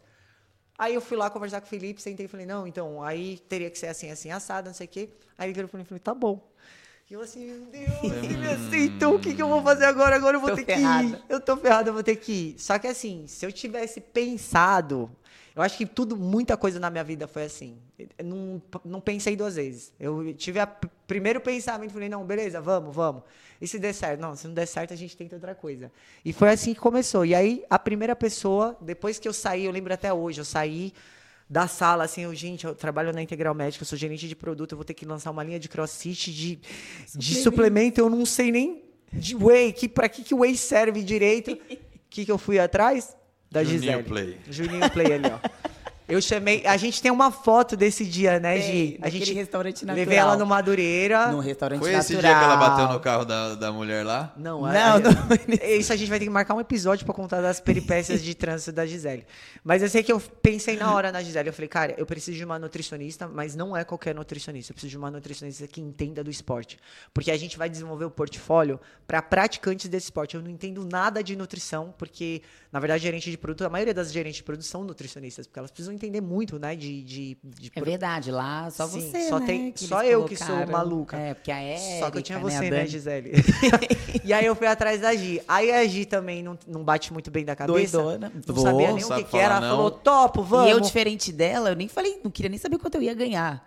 Falei, não, Tô vamos. dentro. Tô Aí eu falei, dentro. cara, Me mas manda assim- um zoei aí por mês. Eu, Eu falei, falei, vai, vai ser ser baita desafio, pesado. vai ser animal isso. A Gi perdeu a Falei, chance não, de tem falar, que- queria três vezes mais, hein? É, tá vendo? E mesmo assim ela falar, tá bom, tá bom, vamos. E, e só que assim. Ele manda um pote de whey que eu tô dentro. Vai ser um desafio hoje muito a gente bom. vê, né, Gi, assim, essa caminhada, isso foi há quase seis anos atrás. Foi, Hoje a gente 2017. vê o quanto que isso acrescentou para nossa profissão, para o que a gente faz hoje. E eu lembro dessa Muito. conversa que a gente teve. Eu falei, Gi, você, a sua principal função é nutricionista. A gente está tendo uma oportunidade de desenvolver algo dentro da maior empresa de suplementação do Brasil, né? Se Não, vai foi- dar foi certo, surreal se vai dar certo a gente não sabe. isso. A gente vai errar muito, Mas, o que a gente vai aprender, muito. com isso, Exato. e Foi escola. mesmo. E, e, assim, eu arrisco a dizer até que o surgimento da, da Rocket foi possível com a Gisele como nutricionista e tudo mais, porque assim, tudo que a gente tinha que errar e aprender, Foi, não, a gente passou, a certeza. gente conseguiu passar. Então hoje você consegue ser muito mais assertiva, Muito né, mais. para uma linha eficiente, né, de suplementação, porque você Você encurta um caminho Muito. muito grande. Não, quando, eu- quando a Carol falou, eu falei, cara, eu, eu realmente não sei o que, que vai ser disso, mas o que eu vou aprender. E assim, apesar da gente estar na Integral Médica, que é uma baita de uma estrutura, eles não tinham noção de nada de crossfit. Então, realmente, assim, a roupa, tudo foi decidido. Né, os nomes, né? Eles não, eles não metiam o dedo em nada. Foi tudo decidido. Ah, que nome que vai ser o pré-treino? Ah, vamos pôr Murphy. Murphy, ah, legal e tal. Isso é muito legal, sabe? Você criou mesmo, é como se fosse um filho. Tanto que quando a Carol me deu a notícia, o que que eu... Acho que eu fiquei um dia inteiro chorando, né? Vamos lá, vamos lá. Eu vivenciei parte disso aí com vocês, porque tô próximo, mas eu não sei. A Hopper, no final das contas, acabou como uma empresa que não deu certo, fracassada, ou tem alguma outra história por trás que aí a gente pode falar sobre? Então, isso a gente nunca falou abertamente, a gente nunca chegou a postar por posicionamento da própria Integral, né? Então, a Hopper não, ela deu muito certo. Ela deu mais certo, na verdade. Ela só acabou porque ela deu muito mais certo do que a gente imaginava e eu vou explicar por quê. A gente tinha uma, uma- um planejamento né, para a marca acompanhando o crescimento do nosso nicho, né, que era o esporte crossfit. Então, há seis anos atrás, a gente estava numa ascensão ferrada, todo mundo falava só disso e tinha aquele, aquela dúvida: é moda, não é, vai continuar e tal. Então, a gente fez uma projeção de crescimento para a Hopper junto com, com o nicho, só que essa projeção de crescimento de mercado hoje, né, para a Hopper continuar em, em- na ativa, a gente tinha que estar no Brasil com no mínimo 4 a 5 milhões de praticantes. E não de, temos de crossfit. isso, né? A gente não tem. Não tem. Então, não vou nem entrar nesse assunto, mas assim, o Tem nosso estatística, deve estar um pouco mais de um milhão, assim. isso. No, no- quando a gente fez estudo nessa época, a probabilidade né, e o- a curva de crescimento do nosso nicho, ela era para hoje a gente estar em, em torno de 5 milhões de praticantes. Só que a gente não contava que teve pandemia nesse tempo, teve muito. Incêndio. Teve incêndio na Integral Médica no final do Que ano. não- isso não é de, de forma direta, não Exato. tem a ver com crossfit, mas assim, é, várias coisas aconteceram dentro da própria marca CrossFit. Então, troca de presidente, escândalos Então e foi tal. uma quebra de expectativa para integral. Da Exata, modalidade. Exato. A e aí, modalidade, a né? gente, a gente bateu num platô. Então, assim, em cinco anos de trabalho que a gente fez, a gente tinha um baita de um time. A gente tinha praticamente os melhores atletas do Brasil, os melhores expert. A gente estava em todas as principais competições. O último ano de 2022, a gente patrocinou 22 eventos grandes. Então, assim, a gente investia muito, a gente fazia tudo com muito, muito capricho, muita excelência. Né? A Integral sempre deu muita, eh, assim, muita ferramenta para a gente fazer esse trabalho. E a gente bateu num platô. Teve mês que a gente vendeu mais de um milhão de reais de suplemento. Não é para CrossFit que a gente estava vendendo. coisa. Então, o que, É. que a gente fez? A gente acabou usando a força do time comercial da Integral, que é muito forte, que é o GCOI. E eles estavam vendendo suplemento. Na bolha, né? É, eles furaram a bolha, porque assim, a- o que, que a gente percebeu? Não dava para esperar o nosso nicho crescer para a gente também faturar mais, né? Empresa é número e eu acho que isso a gente tem que falar muito abertamente, né? Porque tem muito atleta também que tem essa, essa ilusão de que alguma empresa vai te contratar porque você é bonito ou performa bem. Desculpa, querido, não tem como. Se você não der é retorno investimento, né? É financeiro, Money, money. Money, é, é, empresas são números, isso, isso é fato. Então, nessa, nessa escala aqui de crescimento né, de mercado, a gente chegou num platô, porque a gente já estava vendendo suplemento para um público que não era nosso, porque a gente não estava mais crescendo, o CrossFit não estava E crescendo. para isso a Integral tem outras linhas, né? Eles já Exato. tinham linhas para e isso. como que se lê o mercado, né? Quando as empresas lá de fora vão entrar num nicho, eles leem o mercado até pela própria CrossFit, os dados que eles, que eles entregam. Então, se antes você entrava lá no site da CrossFit e via lá que tinha mais de 2 mil boxes afiliados no Brasil, depois você entra e Começa tem reduzir, né? 300, 400 e começa a dizer, o que, que, o que, que o mercado lá fora vê? Cara, isso aí tá mirrando. Tá hum, acabando. Tá acabando, vamos tirar o pé. Tanto que esse ano a gente está enfrentando muita dificuldade de várias, várias marcas grandes que estavam interessadas em entrar no nicho, mas por desculpa, assim, isso é sinceridade minha, por Deram um posicionamento muito ruim da CrossFit, um trabalho que eles fizeram, né, durante toda essa, essa confusão que, que teve, principalmente aqui no Brasil, a galera começou a tirar o pé, porque ninguém sabe hoje se, ah, putz, vai continuar, o que, que vai acontecer. A galera só viu mirrando, mirrando, mirrando. Né? Então, assim, a própria Integral Médica, eles, não- eles não queriam. A, a Hopper era uma marca, tipo, muito legal. A gente conseguiu fazer coisas que dentro da empresa sempre foi muito quadrada e a Hopper tinha essa liberdade. Porque era uma marca nova, se a gente errasse, tudo bem, mas se desse certo também, ia ser É. animal, né? Tava no risco. Tinha E a- margem, né? E a gente erro. teve que tomar uma decisão muito difícil. Vamos ter que acabar com a marca, né? Porque não tem como a gente ficar batendo nesse platô. A gente nunca vai conseguir é, aumentar a nossa receita. Então, assim, se eu aumento minha verba de marketing para investir mais, para crescer e não sei o quê, não ia fazer diferença na minha receita. Já Porque tinha batido no. Sabe, a nossa recorrência de site era mais de 75% de comprador recorrente. Isso quer dizer o quê? Que a gente não tem público novo entrando. Então, como é que você vai trabalhar para um negócio que você sabe que o teto dele é aqui? Não tem como. Se- A gente bateu num teto que não tinha para onde ir. Então, eu ia ter que esperar mais 10 anos, A apostar no, modalidade crescer. apostar no crescimento do mercado para a gente também faturar mais e poder es- crescer. Aí foi uma decisão bem difícil. Eu passei por todas aquelas fases, tipo, do fim do relacionamento, sabe? Ódio, revolta. É verdade. Depressão. Só que aí você tem que entender, né? Você tem que pensar sem o apego emocional. Eu, eu tenho um apego, né? Eu e a Gisele. A Gisele chorou quando eu falei pra ela, né? Que a gente fez a reunião e tal, que ia acabar. Mas por quê? Porque se fosse depender da, da nosso apego, Gisele veio até de verde hoje. Pô, a gente é mãe, eu criei o negócio, a gente deu um nome, a gente criou os produtos, a Gisele pensou em cada fórmula. Então, assim, é triste você falar, cara, a gente vai encerrar um trabalho feito com tanto amor, com tanta excelência, dedicação, mas a gente precisa ser muito realista. A gente está dentro de uma empresa, né, e, e essa marca, ela, ela tem que ter lucro e ela tem que crescer. Então, eu não sei se a gente volta um dia ou não, mas por enquanto, a Hopper, a gente encerrou os trabalhos com ela em dezembro de 2022. Né? A gente ainda vai reposicionar uma fatia da, da, da integral, ainda vai ser reposicionada para alta performance. Porque não é que assim, a gente saiu com Hopper, mas a Integral Médica virou as costas, a gente não vai fazer mais nada. Não. Eles ainda vão né, aprovar um plano de marketing novo, mas aí a gente não vai vir com uma marca específica para CrossFit. A gente vai usar a linha vermelha, que é a Até linha porque mais toda essa energia, famosa. se você concentra em outra linha, a chance disso expandir Exato. mais, né? Claro, Exato. claro. E assim, a, a Hopper, né, como era uma marca nova, a gente tinha que criar a marca, né? A gente precisava fazer muito branding dela, ela precisava ficar conhecida, ela precisava estar nos pontos de venda. A linha vermelha da Integral, ela tá no Brasil inteiro e fora do Brasil em muitos lugares. Então, Todo assim, é fácil conhece, trabalhar. é. É mais fácil. vermelho, você já sabe que Exato. É. Então, assim, a E gente você foi direcionada para lá hoje, você.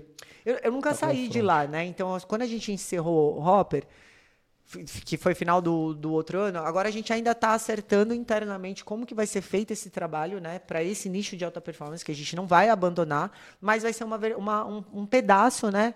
Da, da linha vermelha. Então, até a gente organizar como que vai ser a nossa comunicação, né? O, o direcionamento dela, a gente ainda vai vir né, com, com atletas de crossfit, tanto que assim, hoje ainda o Anderon e o, e E o Henrique, Henrique, fazem parte, né? Eles né? permaneceram, né? Porque a gente não quer perder também toda, né, to, todo a conexão com esse nicho, mas a gente não vai abandonar. Mas as, as coisas elas precisam ser muito bem pensadas, muito bem feitas, né? Para a gente também continuar é, E- e fazendo a modalidade crescer. Esse foi um aprendizado que a gente trouxe né, para a Rocket, de, por exemplo, quando vocês colocaram lá os nomes dos, do- dos produtos, né, muito relacionado com o CrossFit, né?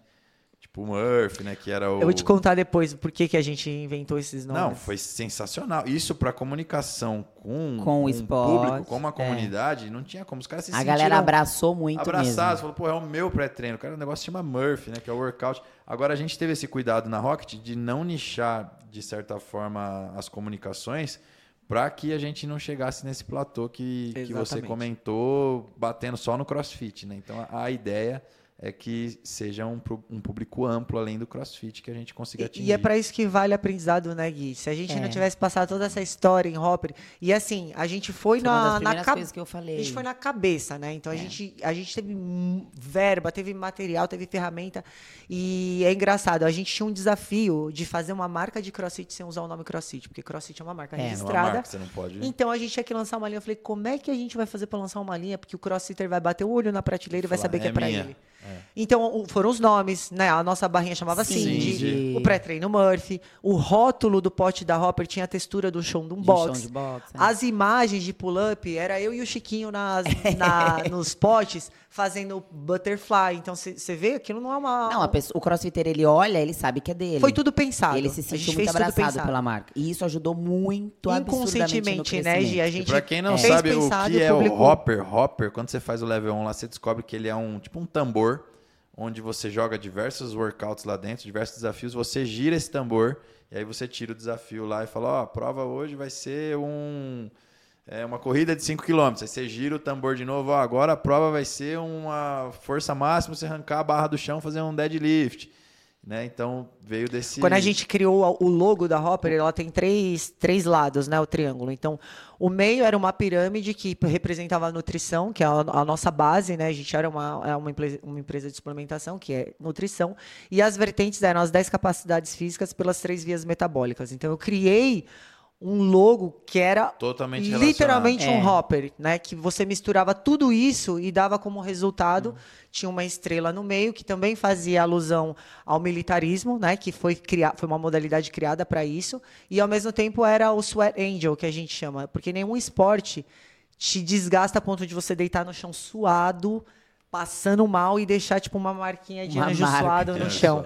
Então assim, o nosso logo ele foi completamente tipo pensado em todas as coisas que a gente queria oferecer como uma marca de suplemento. Aula de branding aqui no. Deckcast, hein, turminha? Daria pra falar muito mais de Hopper aqui, né? Cinco anos resumido em cinco minutos, E, né? e eu fiquei com o Daria. coração partido, que quando a gente encerrou e a Gi saiu, né, tipo, a gente não, sa- não sabia como que ia ficar, pra mim era uma incógnita também, né, e foi quando, até foi quando surgiu a, a, a Rocket, né, e eu fico muito feliz de saber que, tipo, todo o aprendizado que a gente passou e todas as coisas que a gente passou, né, e a gente trabalha junto ainda, juntas ainda em muitas outras coisas, isso foi tão valioso, né, Gi? Extremamente. Que você hoje pode tocar uma marca nova, Exato. não cometer os mesmos Não, erros, quando talvez. eu falo pra você que eu aprendi muito, porque a Carol, ela ficava muito mais com a parte de marketing e tudo mais. E eu tava vivendo aquilo ali, porque eu tava sempre perto. Toda terça-feira a gente ia pra fábrica da Integral, a gente fez isso durante quase três anos. Toda terça-feira a gente ia pra lá. E, e hoje na Rocket eu tô em todos os setores. Então, muito do que eu vi você fazendo, por exemplo, eu tô tratando com os atletas Segura hoje. essa bucha aí agora, com os influenciadores. Por Tá isso que eu falo não. que Não é aprendi não. muito disso com ela. E pra mim foi difícil, eu até falei isso nos meus stories quando eu fui falar dessa transição. É muito difícil você sair de um lugar onde você tá feliz. E eu gosto da integral médica, né? As pessoas lá, eu sempre fui muito bem recebida, sempre fui muito Eu acho abraçada que isso é mais difícil todos. do que quando você sai com uma cisão, né? Muito você mais, briga e, ah, muito mais. Que foi o que eu falei nos stories. Eu falei, eu quero que vocês entendam que eu tô saindo de algo que foi muito bom pra mim. E é muito difícil quando. Mas eu tô, eu tô indo pra, pra algo que eu, eu sei que. É tipo você terminar um namoro que você gosta da pessoa Exato, ainda. né? Mais ou menos. Exatamente. Mas você ainda sabe que não dá amor, mais. Sabe É. assim? Não dá mais, mas ainda existe muito amor aqui. Então foi uma semana até que eu fiquei assim. Bem Triste. sensível, bem triste, depois que eu fiz os stories, né, de- explicando pra Triste, galera. mas feliz, né? É, mas grata, né? Muito Mas, mas até pra resumir, o Rafa, a sua pergunta foi essa. A Hopper não acabou porque não deu certo. Ela deu tanto certo que a gente bateu num platô que a gente ia ter que esperar a CrossFit crescer pra, no Brasil pra gente continuar a marca estava ficando também. maior do que a, Exato. a modalidade. E aí a verdade, gente né? encerrou, não sei se pra Qual que era a sempre ou sua não. função lá? Eu fazia tudo, barba, cabelo e bigode da. Severino. Desde criar a marca. de tudo. E, e no, no- engraçado que nos primeiros campeonatos, quando a gente não tinha nem portfólio ainda, eu e a Gisele que tava lá montando refresqueira nos eventos. Foi, É. e foi num Deva. desses eventos, porque você ia na seletiva que a gente se conheceu, né? Porque você, é, você, no você tinha que né? ano, é. E a gente tinha que fazer um ensaio de foto iam de atleta. todas as com- seletivas, A né? comunicação sou eu lá correndo, Gisele pulando na caixa. Passa uma vassourinha no estande. Cara, nesse, nesse faz tudo, o que, o que que você desenvolveu, assim, como a skill, assim, Cara, que você traz pra sua vida? é assim, toda a parte que eu fazia, por exemplo, de marketing que eu fazia é, não intencional, que era o que eu trabalhava com marketing de influência, só que eu não tinha esse nome, né? Que era em rede social como influenciadora. Eu consegui ver todo um outro lado, né? Mais mais tradicional do marketing que eu não tinha conhecimento. E quando eu consegui unir essas duas coisas, é aquilo, né? Acrescentou muito na minha vida, porque antes eu tinha só o conhecimento do lado de atleta negociando com marcas.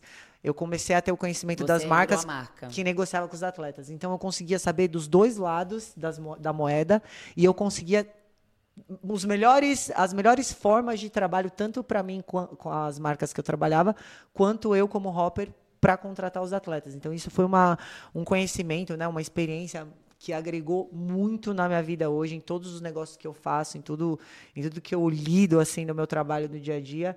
A Hopper me ensinou muito. Foram seis anos de muito aprendizado. E, e nesse gap aí, cara, até pô, o Rafa também adora muito um CNPJ, né? Ah, se você fica Você é mais cinco eu, minutos É, do lado cuidado, dele, minha, Inclu- minha próxima inclusive, marca, eu já acabei de arrumar uma sócia aqui. ele vai te arrumar um CNPJ. A Carol foi o primeiro nome, né, que a gente foi conversar quando a gente tava, né, quando a gente teve a conversa da Rocket, veio o Rafa e o Cadu, que é o irmão dele. Eles, pô, vamos, o que, que vocês acham de a gente, né, trabalhar uma empresa de suplemento? E no mesma conversa eles falaram do Deckcast.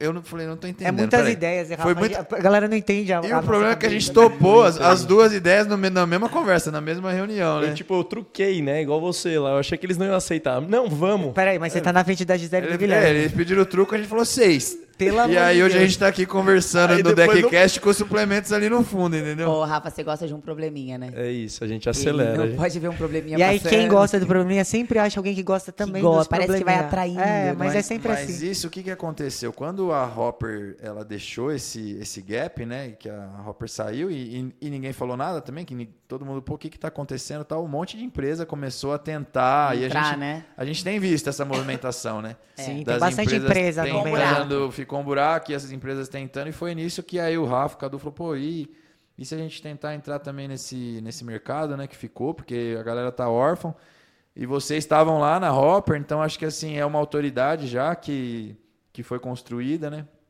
e foi quando a gente topou o desafio aí, e estamos agora com, essa, com esse problema. E a né? primeira coisa que a gente falou, pô, a gente precisa falar com a Carol, porque foi você que, que construiu tudo isso, né, Eu não pude aceitar o convite, mas tem a Gisele que caminhou esses seis anos comigo, que ganhou muita experiência nisso também e que pôde estar junto, né? É. né, Nessa, nesse novo negócio. Então, é isso que eu falo. Quando você trabalha com um propósito, você vai praticamente criando Formando líderes, É. né? criando frentes, criando outras oportunidades, vai crescendo, vai expandindo. Vai pulverizando né? Tipo, você vai pulverizando a- a- os seus talentos, a sua- o seu trabalho, e isso é muito legal. Não, é eu uma- fico muito feliz de ver. Tipo, eu fico até, até com dó, viu, José? Porque se prepara pra bucha que é, mas. Não, já tô. Porque Olha. cuidar de, de tudo, né? É Nossa. difícil. É, ter negócio, ter negócio é resolver problema, né? Você sabe disso, Ah, né? Exatamente. A gente É bom tá- que o Rafa tá aí, então ele A gosta de gente- resolver problema. A gen- a gente tá cada vez mais preparado, né? Parece que vem um problema, É. você fala, meu, se eu passar por essa é porque eu tô bom mesmo. Aí você pega e consegue passar aquele obstáculo. Aí vem um maior ainda, você fala, se eu passar por essa é, É, porque... e vai ficando mais fácil, né?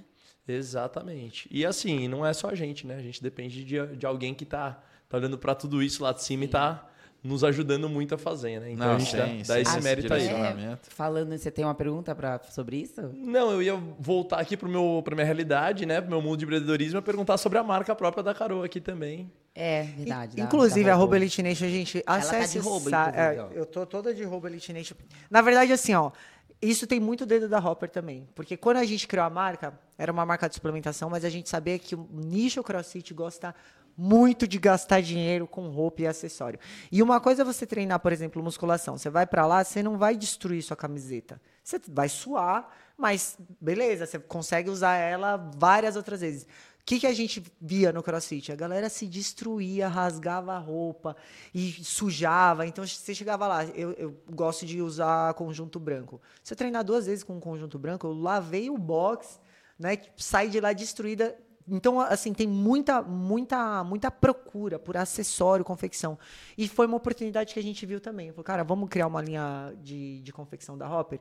E eu acabei criando isso do zero, tudo. Eu tive que me enfiar em confecção, aprender sobre tecido, aprender sobre várias coisas que eu não tinha ideia. Que foi, é assim, é um mundo completamente a parte do suplemento, né? É, é outra coisa. E aí eu tive que me enfiar tanto nisso, em desenvolver peça, em modelo. E aí eu mesmo às vezes desenhava as peças, falava, ó, eu quero assim, Sim, assim, assim, assado. também. Eu testava as peças para saber se era funcional ou não, para ver qualidade e tal. Então, como a gente treinava muito, a gente testava todas as peças e tudo mais. E acabou assim que deu muito certo também. E a gente vendia muita roupa. Então a, a galera ca- caiu no gosto da galera, né? Tipo, ah, as camisetas, o jeito que a gente fazia, a qualidade, e era qualidade de acabamento, e a gente vendia um pouco mais caro que normalmente, por exemplo, se você for falar de uma marca de suplemento, ela tem a parte de confecção, mas é institucional. Ninguém, tipo, é, é pra- É a própria Integral mais Médica. lá, é pra mostrar a marca. Exato, você chega numa academia de bodybuilding com uma camiseta da Integral Médica, oh, né? Tipo, o cara é atleta patrocinado, ou ele não sei o que, não sei o que lá. Mas a- o que a gente quis com o Hopper foi criar uma, uma linha casual mesmo, pra galera ir pro rolê com a roupa e tal e tudo mais. E eu acabei aprendendo muito. E nessa A Gisele estrada. ficava louca comigo, que eu só Guilherme saía de ia pra um jantar romântico de, De hopper. Tá? Ele Mas, ó, modéstia à parte, a gente casamento fez roupa muito hopper. boa. Não, a gente fez irado, a irado. qualidade Era das irado. roupas e tudo mais. E aí, porque eu tive que aprender tudo isso, quando acabou, eu- isso era um projeto meu que já estava na gaveta há muito tempo. Eu, queria sem- eu sempre quis lançar uma marca, né? Não de confecção, mas de. de que seja roupa, acessório, qualquer coisa que fosse dentro do nosso, né, do, do do da minha realidade. E aí, por causa de toda essa experiência de Hopper, quando acabou no final do ano, eu já estava com esse projeto na gaveta há muito tempo. Ele já estava rolando há uns quatro, há uns seis meses, só que como eu não tinha tempo, né, para me dedicar, era sempre uma coisa que ficava para trás, para trás, porque sugava muito minha energia, muito meu tempo. Falei, cara, agora que a gente vai dar uma pausa, não tem mais Hopper, eu vou entrar de cabeça nisso, agora é a hora de lançar. E aí eu lancei a marca, lancei a primeira coleção como beachwear, né, que aí ia ser só biquíni e tal. Aí eu falei, meu, por que eu estou fazendo biquíni? Eu já vou fazer uma roupa, eu vou fazendo isso aqui. E hoje a gente já tem uma coleção inteira casual, lancei essa última coleção de inverno, vai entrar uma de verão. E tá indo, graças a Deus. Né, eu costumo falar que eu tô fazendo roupa para mim, então eu, eu, eu, gosto você, de né? todas Você é a cliente da sua marca, né? É, a cara dela. porque é isso, isso é uma das coisas que eu aprendi fazendo branding, né? Se você não veste a sua própria camisa, se você não usa, cara, como é que você quer vender para alguém aquilo, né? Se nem você consome seu próprio produto. Então, antes de pensar, ah, as pessoas gostam disso, isso é tendência, não, eu usaria isso aí. Isso aqui tem boa qualidade, o acabamento é bom. Aí passa no- na, na peneira, aí então a gente lança isso. É meio que isso. E ficou muito bom, tá de parabéns. Inclusive, eu fui Não, no aniversário do Lucas, eu fui de Robo Elite Nation. Foi. tirando foto da, da minha camiseta lá do, do bonequinho Whey. falando do Whey. E eu e, e vou te falar ainda, a gente tá- tem muitos planos, né? Eu preciso. A gente começou muito tímido, tem pouco tempo a marca, né? E a gente só faz moda feminina, mas eu quero abrir minha grade ainda pra plus size, pra kids, Sim. masculino, né? Tem e, um e o que chão você pela falou é um grande frente. desafio. A gente tem 24 horas no dia, né? Nosso tempo é curto pra gente fazer tudo que a gente quer fazer, né? Então, E, e- e, assim, tem coisa que você precisa botar full energia. Não tem full como. energia. Não, Não É. tem como você fazer um negócio dar certo sendo meia boca. Então é aquele negócio, né? Cachorro que tem 10 dono morre de fome. Se você tem Exatamente. um negócio que ninguém depende daquele negócio, tá todo Foi mundo tocando do jeito né? que, Eu, que eu dá. vejo isso, o, não o Rafa sobrevive. é um aprendizado muito grande com ele, porque ele se divide muito bem com o irmão dele, com o Cadu, né? E o próximo episódio, inclusive, vai ser com o Cadu. E eles dividem muito. O Cadu, ele tá encabeçando, ele é o CEO da Rocket, então ele toca todas as demais. O Rafa nem sabe o que acontece lá.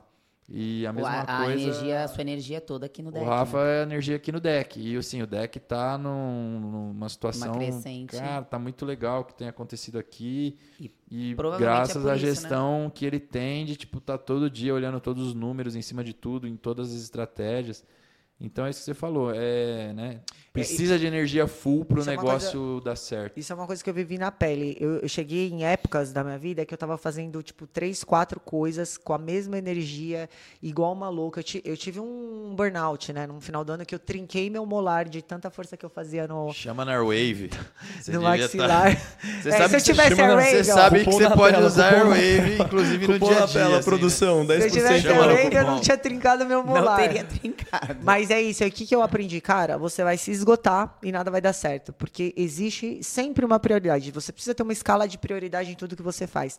É, na minha vida é Deus, família, o emprego, e dentro desse emprego tem um monte de vertente. Então, qual dessas funções aqui é o meu a minha, a minha aposentadoria? Qual disso eu quero fazer e deixar um legado? Então a gente tem que colocar num- numa escala ali aonde eu vou dedicar mais a minha energia. E toda a sociedade, né, tudo que a gente vai fazer, se você não tiver um head ali, que é o cara, por exemplo, que é o Rafa aqui no deck, que é o Cadu na, na Rocket, não vai dar certo.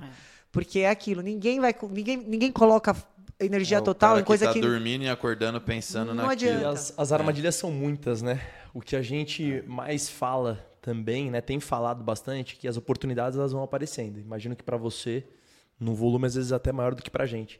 E você saber falar não é, tão importante quanto você ser um bom gestor, Você um sabe bom que o foco líder. é isso, né? O foco é você saber falar não, Fala né? Então é, é muito desafiador isso, porque a vontade. Eu falei isso com a Gisele esses dias, porque a gente está em tanto projeto, em tanta coisa, que eu falei com ela: ó, atualmente não entra mais nada. Só entra alguma coisa se sair outra. Porque não, não tem exato. como mais a gente dar, dar vazão com 24 horas. A gente não consegue entregar mais. Então, assim, é isso. É- hoje, a princípio, é não. Aí, para ser um sim, alguma coisa a gente vai ter que priorizar dentro do.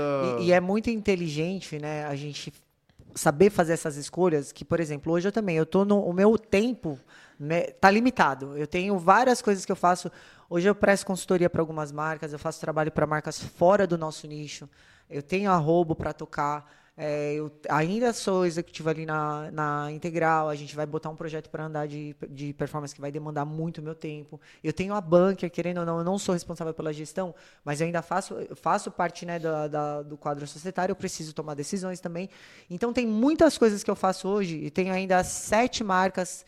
Inclusive, quatro delas eu sou embaixadora, eu sou co-criadora de conteúdo com elas, então não é um negócio que eu só recebo o briefing e falar, ah, beleza. Não, eu, eu tenho que criar apartamento em reforma. Meu apartamento em reforma há três meses que eu não um cachorro com consigo 90 mudar. anos. O Arlindo que tá fazendo xixi na cama agora. Então, assim, é muita coisa pra, pra, Carol, você tem dica, pra me dividir. você tem dica prática para assumir aí uma produtividade na sua rotina? Então, só para concluir até esse o que o Gui falou, eu também tô nessa fase. Eu, eu cheguei no meu limite, full, agora só entra coisa se sair alguma. E qual que é, a- qual que é o pré-requisito para sair uma entra outra? A que tiver entrando tem que estar melhor do que a que eu já que tá dentro. Exatamente. Então, assim, ah, eu recebi uma proposta de patrocínio. Eu tenho hoje um, um, um piso de, de contrato que eu faço. A maioria dos contratos que eu tenho não é mais por cuponagem, é mensal mesmo, porque né, tem várias, várias Obrigações. coisas, obrigações e tudo mais. Então eu só col- coloco outra para dentro se for maior do que a que eu tenho atualmente. E essa foi a maior, melhor forma que eu tive de manejar o meu tempo, foi aprender a falar não. E é difícil. As oportunidades que elas chegam, para quem tem essa visão empreendedora, você enxerga lá na frente. Você não consegue ver só, né? Tipo, ah, É. o que está acontecendo aqui? Ah, vamos fazer um negócio dessa água aqui. Não, você enxerga a jarra e o, e o suco que faz, enfim. É difícil você falar, cara, não vou entrar nisso agora, não vou fazer, apesar de eu saber que vai dar certo, mas eu não vou entrar. Porque a vantagem de você fazer tantas coisas é você aprender que o processo não é fácil e que é muito desgastante. Então você sabe o preço que você tem que pagar para É. fazer aquilo dar Não, certo. e a- tempo, né? E a tomada de decisão é, isso aqui vai dar certo, mas meu tempo aplicado Exato. naquilo vai dar Vai mais ter que certo. ser X, E exatamente. talvez lá na frente, né? Não agora. Olha, a gente não pode terminar esse episódio sem você contar um pouco, eh, acho que você falou superficialmente aí, sobre a fase que você passou, porque isso vai ser de muita. para muitas mulheres, né? Isso vai ser de muita ajuda. A Carol passou no ano passado por um processo né, de fertilização, que ela falou no comecinho aqui do episódio. Mas eu queria que você falasse principalmente no quanto isso impactou eh, em você como mulher. Né? Porque houve uma mudança muito grande no seu corpo, né? Apesar de muitas pessoas olharem e falarem, não, mas você tá perfeita, tá maravilhosa, mas para um padrão que já foi seu, o seu corpo mudou muito, né? A gente acompanhou bem na época, enfim, ficou, é, ganhou muita gordura, ficou com celulite, Eu coisas fui acho que de mulher. 11% de body fat para 22, 23. Foi algo que você nunca chegou É, na acho eu vida, né? Tive. E como que isso impactou na sua rotina, no seu dia a dia, você como mulher mesmo, e até atualmente nessa reconexão que você tá tendo com Deus, como que isso também influenciou na fase que você tá agora, né, com a sua irmã, que a gente conversou um pouquinho sobre isso. Se você quiser falar um pouquinho sobre isso também, que eu achei muito legal quando O- você Os me meus contou. encontros com a Gisele é muito engraçado. né? A gente saiu pra jantar no aniversário da Vivi. Aí foi a- só os dinossauros. Eu, Gisele. Karime, Vivi. No final do encontro, a gente tava tudo chorando. Tudo sabe? chorando, falando de Deus, de enfim. Mas essa foi uma, uma assim, das experiências mais difíceis, mas mais assim gratificantes que eu passei na, na vida ou talvez sei lá na minha história inteira aí. É, eu nunca parei para pensar assim. Eu, eu- depois que eu me separei, que eu me enfiei de cabeça em trabalho, trabalho, trabalho, eu deixei de lado um pouco o plano família. Né? Será que eu vou ser mãe? Será que eu não vou ser? Então, sabe quando você não quer pensar naquele assunto, porque você sabe que você precisa pensar naquilo, mas você quer evitar o máximo que você conseguir? E a idade vai chegando, né? Para a mulher é muito diferente para um homem. Um homem, se ele quiser fazer um filho com 80 anos, ele consegue. A mulher tem um relógio biológico, não tem como, né? Então eu já ia fazer 40 anos, 41 tal. E aí eu comecei a ficar meio apreensiva, pensando se eu tivesse que decidir alguma coisa, ca- cara, se eu quiser ser mãe um dia, eu vou precisar decidir agora, né? Ou eu vou engravidar agora, né? Ou eu vou congelar óvulos, que foi a decisão que eu tomei, né, com o Yuri. Então a gente acabou, eu acabei congelando, só que esse processo, por exemplo, uma, uma mulher quando ela engravida, ela tem nove meses, né, desenvolvendo o bebê e ela vai passando por várias fases. Não é fácil, porque a bagunça hormonal que isso faz é absurda. Só que quando você faz um tratamento de fertilização, que você precisa tipo, é, estimular né, os seus óvulos para crescer e tal, e fazer toda a parte da coleta e tal, é muito rápido. É, assim, em 20 dias, eu lembro que o meu corpo ele se transformou em 40 dias eu não me reconhecia mais no espelho. E, e, assim, é tão, é tão injusto você pensar, eu treino há mais de 25 anos, sei lá. Você pensa assim, eu treinei a vida inteira, eu construí um físico que eu não me importava porque eu nunca tive outro físico. Então, assim, isso é uma coisa também, uma das coisas que eu mais aprendi, é ter muito mais empatia e entender muito mais a mulher. Porque eu não. Eu, eu falei isso até num podcast, uma menina me criticou. Né? Ela falou assim: eu não era uma mulher comum. E eu não era mesmo, porque eu treino, eu tinha, eu tinha de 9 a 12% de body fat. Eu nunca me preocupei em ter vergonha de usar um biquíni, eu nunca me preocupei com celulite. As minhas preocupações era terminar, levantar mais peso, terminar mais rápido o workout. Então assim, essas preocupações de insegurança do corpo que a mulher tem, eu nunca passei isso. E essa fase me ensinou muito sobre o que é ser mulher. Eu não, eu não menstruava. Eu, eu, quando eu comecei o tratamento, eu, fiquei, eu tinha ficado, acho que, sete anos, né? Competindo em alta performance, eu não menstruava mais. Eu não tinha quase hormônio feminino. Então, assim, eu literalmente eu não era uma mulher comum, né? Eu tinha um É, outro estilo de não vida. menstruar, já vai agachar com 160 quilos? É, Então, e- mulher e, comum. e assim, quando em 40 dias meu corpo se transformou de uma maneira que eu, eu tinha uma TPM muito, muito, muito forte, né? Eu mudava de humor assim, no mesmo dia eu, eu era eu era igual o clima de São Paulo no mesmo dia, assim, ó, tudo na, todas as estações no mesmo dia. E foi muito difícil lidar com isso, só que assim, ao mesmo tempo, eu, por que, que eu decidi é, documentar isso, né? No começo, até a clínica que eu fiz, né, que foi a C-Therapy lá no, em Ribeirão, eu fiquei meio apreensiva. Eu falei, cara, é um negócio tão íntimo, é um negócio tão pessoal, eu não sei se eu quero criar conteúdo disso. E foi a melhor coisa que eu fiz. Porque o tanto, o tanto de mensagem, o tanto de mulheres imagino. que me ajudaram. É, é, Na verdade, eu, eu criei conteúdo disso e fui ajudada nesse você processo. queria ajudar, mas você que foi E ajudar. fui Você, ajudada. você descobre, né, quantos casos tem depois É. que você começa a Tipo, colocar é pro como se a mundo. gente vivesse numa bolha e de repente você fura essa bolha e tem uma outra bolha gigantesca que você nem sabia que existia, que é dessas pessoas, dessas mulheres que têm essa, essa luta para ser mãe ou contra- com, com fertiliza- fertilidade e tudo mais. E aí eu em 40 dias meu corpo se transformou. Eu tive um assim um, um, um ano muito difícil emocionalmente porque assim é, pra, é praticamente incontrolável é que assim quem não é mulher não vai entender não sei se vocês vão entender isso mas por exemplo a TPM é Eles uma não vão entender. uma raiva que te dá que você sabe que é da TPM Eu entendo. Eu sei o que eu faço. A gente entende o outro lado da mulher. né? Eu já até Tipo sei já assim, é um quando. bagulho tão ruim que você, você tá super irritada, você sabe que é da TPM, mas é incontrolável. Você não consegue, tipo, você não consegue pensar racionalmente, falar, não, tudo bem, tá tudo bem, é só uma TPM, vai passar. Não, você quer botar fogo na sua Uma cara. legião de sete É. demônios. Exato. É, é loucura. E aí eu É fico, pensa assim, eu fiquei Ainda de TPM. TPM com a Ariana ainda. Não, Não, eu tenho dó de você, doideira. Guilherme. Eu fiquei de TPM oito Não, eu meses. só, tô, eu só tô pensando, então, no dia que eu conheci a Carol, lá na tava seletiva em também, 2016.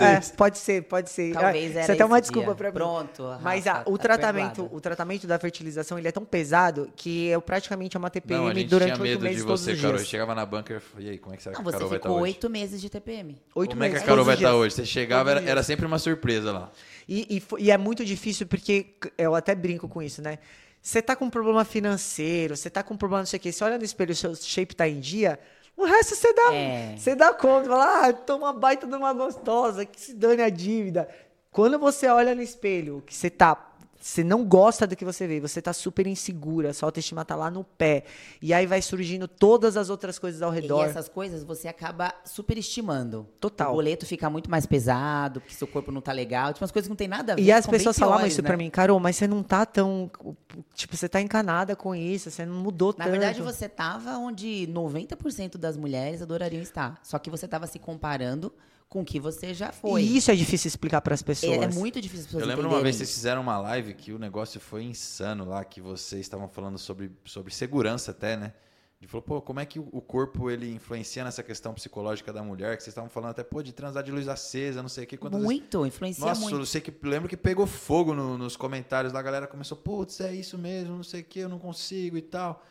Eu, Então, não, eu não vivia essa realidade. Eu tinha uma realidade completamente diferente. E por que, que eu falo que foi muito. Foi um, um- um período assim de muita resiliência, porque eu te- entendi como que funciona uma mulher comum. A mulher ela tem inseguranças, às vezes ela não é porque ela não chega no shape que ela quer, não é porque ela não não não é capaz, é porque tem muitos outros fatores em volta disso. E eu achava que era mais fácil.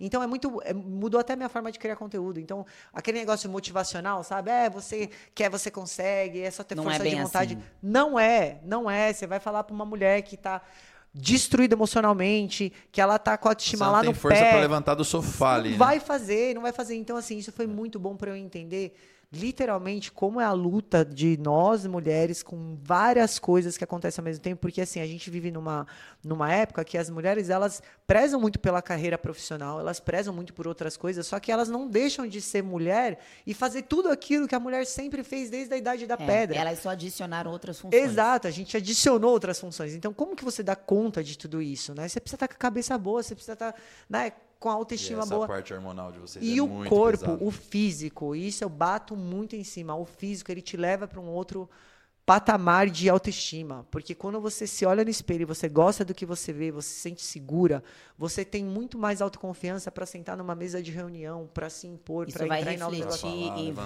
vários- dar uma Reflete. palestra. Reflete, É. reflete, não tem jeito, eu senti isso na pele. Eu fiquei uma pessoa completamente insegura. Eu não queria ir nos lugares. Eu, eu, eu não queria. Todas as roupas que eu tinha. Ela não queria que usar tinha, shorts, né? Eu não usava mais Ah, shorts. não vou usar shorts curto. Caramba, e as pessoas e era a olhavam. sua Tava visão, né? sempre de Porque blusa, É, né? ninguém Sempre- percebeu. em comparação à, à sociedade, a mulher comum, média, Sim. você ainda tava, talvez, num corpo Sim. mais, né, Mas mais comparando bacana. com o que ela... Então, e isso é uma coisa que ela teve que explicar também, porque poderia atingir de alguma forma as mulheres. Nossa, como que ela tá reclamando de estar com um corpo desse? E eu tô como, então? A mulher que não tá bem, né? Que também não E- tá e foi sentindo. isso- Mas ela tinha que explicar isso também. Olha, eu, eu quero que vocês entendam que eu estou fazendo uma comparação com o que eu já fui. E é essa pessoa que ela tinha que se comparar, né? E isso, Gi, foi muito bom para eu entender as mulheres na situação delas também. Então, por exemplo, eu comecei a ver que assim, a autoestima ela não tem a ver com um padrão de beleza. Não. Ela tem a ver com a forma que você se enxerga. né? Então, assim, pode ser que para as outras pessoas eu estava perfeita, maravilhosa. Não importa. Se para mim não, não tá É, legal. cara, o, o que você está falando é que a frustração ela é mediante a expectativa. Isso. Exato. E acho que até na Exatamente. questão, não só da questão do, do que você via no espelho, mas a questão de você chegar no box e você não conseguir levantar uma Isso me barra. matava. Isso, Isso me também. Você não matava. conseguiu fazer um clean com Isso me matava. 50 pensa, uma quilos pra pessoa você era uma coisa um tranquila, você, você não tinha energia pra isso. Fazer um clean com 120, de repente estava sem energia para fazer um clean com 50 quilos. Então foi todo o contexto, né? Eu chorava todo mexeu dia, com eu ia treinar. Mas isso é uma coisa que, assim, o esporte ele me ensinou durante minha vida, né? Você precisa fazer o que precisa ser feito. Não interessa se tá É, chovendo, eu se ia tá falar. sol, se você tá Ela com vontade. não dia. Você Eu ia. ia chorando, ia mas eu ia. Tinha dia que você ficava É. só no rolinho lá pra cima e pra baixo com o elastiquinho, Isso. mas você tava lá. E muitas pessoas no lugar dela não iria. Por E tava criando por quê? conteúdo, E inclusive. seria abraçada por isso. Porque isso também. As pessoas estavam prontas para te abraçar se você de repente resolvesse Ah, não, não vou fazer ir. nada. né? E, as e os- e o ambiente ele tá pronto para abraçar nesse tipo de situação mesmo. Não, mas você tá certa. Ó, Você o, tá que a, fazendo gen- uma o que a gente tá. Falando, o que a gente tá falando aqui, três atletas de altíssima performance e o Gui Weishaupt também na mesa. o que, o Vai que a gente, o que a gente tá falando Vai aqui é ter o, troco, vou anotar isso. Três viu? atletas.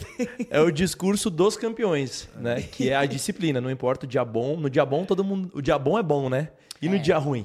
Quando você aprende que, independente da circunstância, você precisa cumprir o que você precisa fazer e não tem, não tem desculpa e não tem. Você consegue evoluir em todas as áreas da sua vida. Porque a gente está falando de esporte, de treino, mas a disciplina que você, o mindset que você aprende com o esporte, com o treino, Você não você fica ap- dependendo da motivação. você né? aplica em todas as outras coisas. Então tem muita gente que fala, ah, mas para que, que eu preciso treinar? Mas para que, que eu preciso ser constante em treino? Para que, que eu preciso aprender a ser fiel numa dieta?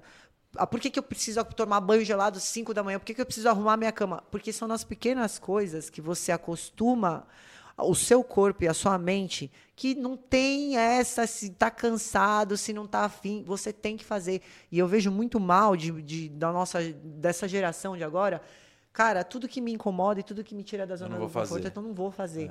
N- Você não vai conseguir nada na sua vida se você nunca sair de uma zona de conforto. Então, no dia que. Muita, você pode perguntar para qualquer atleta de alta performance. Às vezes o melhor treino é num dia que você não queria ir, que você estava destruído, mas você foi lá e fez o que tinha que ser feito. E você colheu o fruto E daquilo. eu vou te falar, geralmente, esses dias que eu- às vezes eu venho pro deck aqui sozinho, domingo à noite, quando eu saio do meu trabalho. E às vezes nesse dia é o dia que eu ah, pô, venho, bato um PR, que eu nem tava imaginando isso. É, é louco, né, o negócio. E isso cria independência, porque você começa a ver que você não precisa depender de nenhuma circunstância, de ninguém, para você cumprir o seu trabalho. Então, quando você tem coragem de vir treinar sozinho, num dia que você está ferrado, num dia que você está sem cabeça, que você está destruído, cara, isso você ensina a sua mente, o seu corpo falar assim, calma aí, pode vir a tempestade que Não, e eu tiver sempre, eu que vir, sempre você vai segurar isso. onda. Quando eu tô numa situação muito ruim, eu sempre coloco na minha cabeça assim, eu já passei por coisa pior. Isso aqui não é a pior É, coisa que eu tô lembrado passando. que já foi bem pior Então, do... vamos em frente. O que me segurou muito né, durante esses oito meses que eu fiz esse tratamento foi isso. Eu pensava, cara, eu tô destruída. O último lugar que eu queria estar agora é treinando, porque eu sei que eu vou me frustrar com a minha performance e vou ficar pior ainda.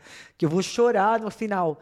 Mas eu tava lá. É meio que eu ia por osmose, porque 20 anos eu acostumei a minha mente que eu tinha que fazer o que tinha, precisava ser feito. E você tava lá entregando os contratos que você tinha para as marcas, Tava. criando conteúdo. Inclusive, a, a Bunker surgiu na sua vida. Eu achei muito curioso quando você me contou isso. Você falou assim: não, eu precisava de um box porque eu tinha que ficar é, ligando para as pessoas. Ô, posso ir aí? Porque todo dia você tinha que gravar alguma coisa, né? E É um dos. Eu entrei não. num box porque eu precisava criar Só pra ela poder fazer Olha o como ela leva a sério essa, essa Ter situação. liberdade pra fazer o conteúdo Eu falava, dela cara, eu quero ter um box pra ter a chave de um box. Toda hora que eu precisar criar um vídeo, Eu vou lá eu não e... preciso ficar pedindo favor pra ninguém. Eu vou lá no meu próprio box ficar e treinando. crio. Isso é levar a sério o business. E você sabe que o fato de você ser uma influenciadora e ser uma pessoa influente também, que é diferente, você conseguiu ser as duas, né? Influenciadora e influente no esporte.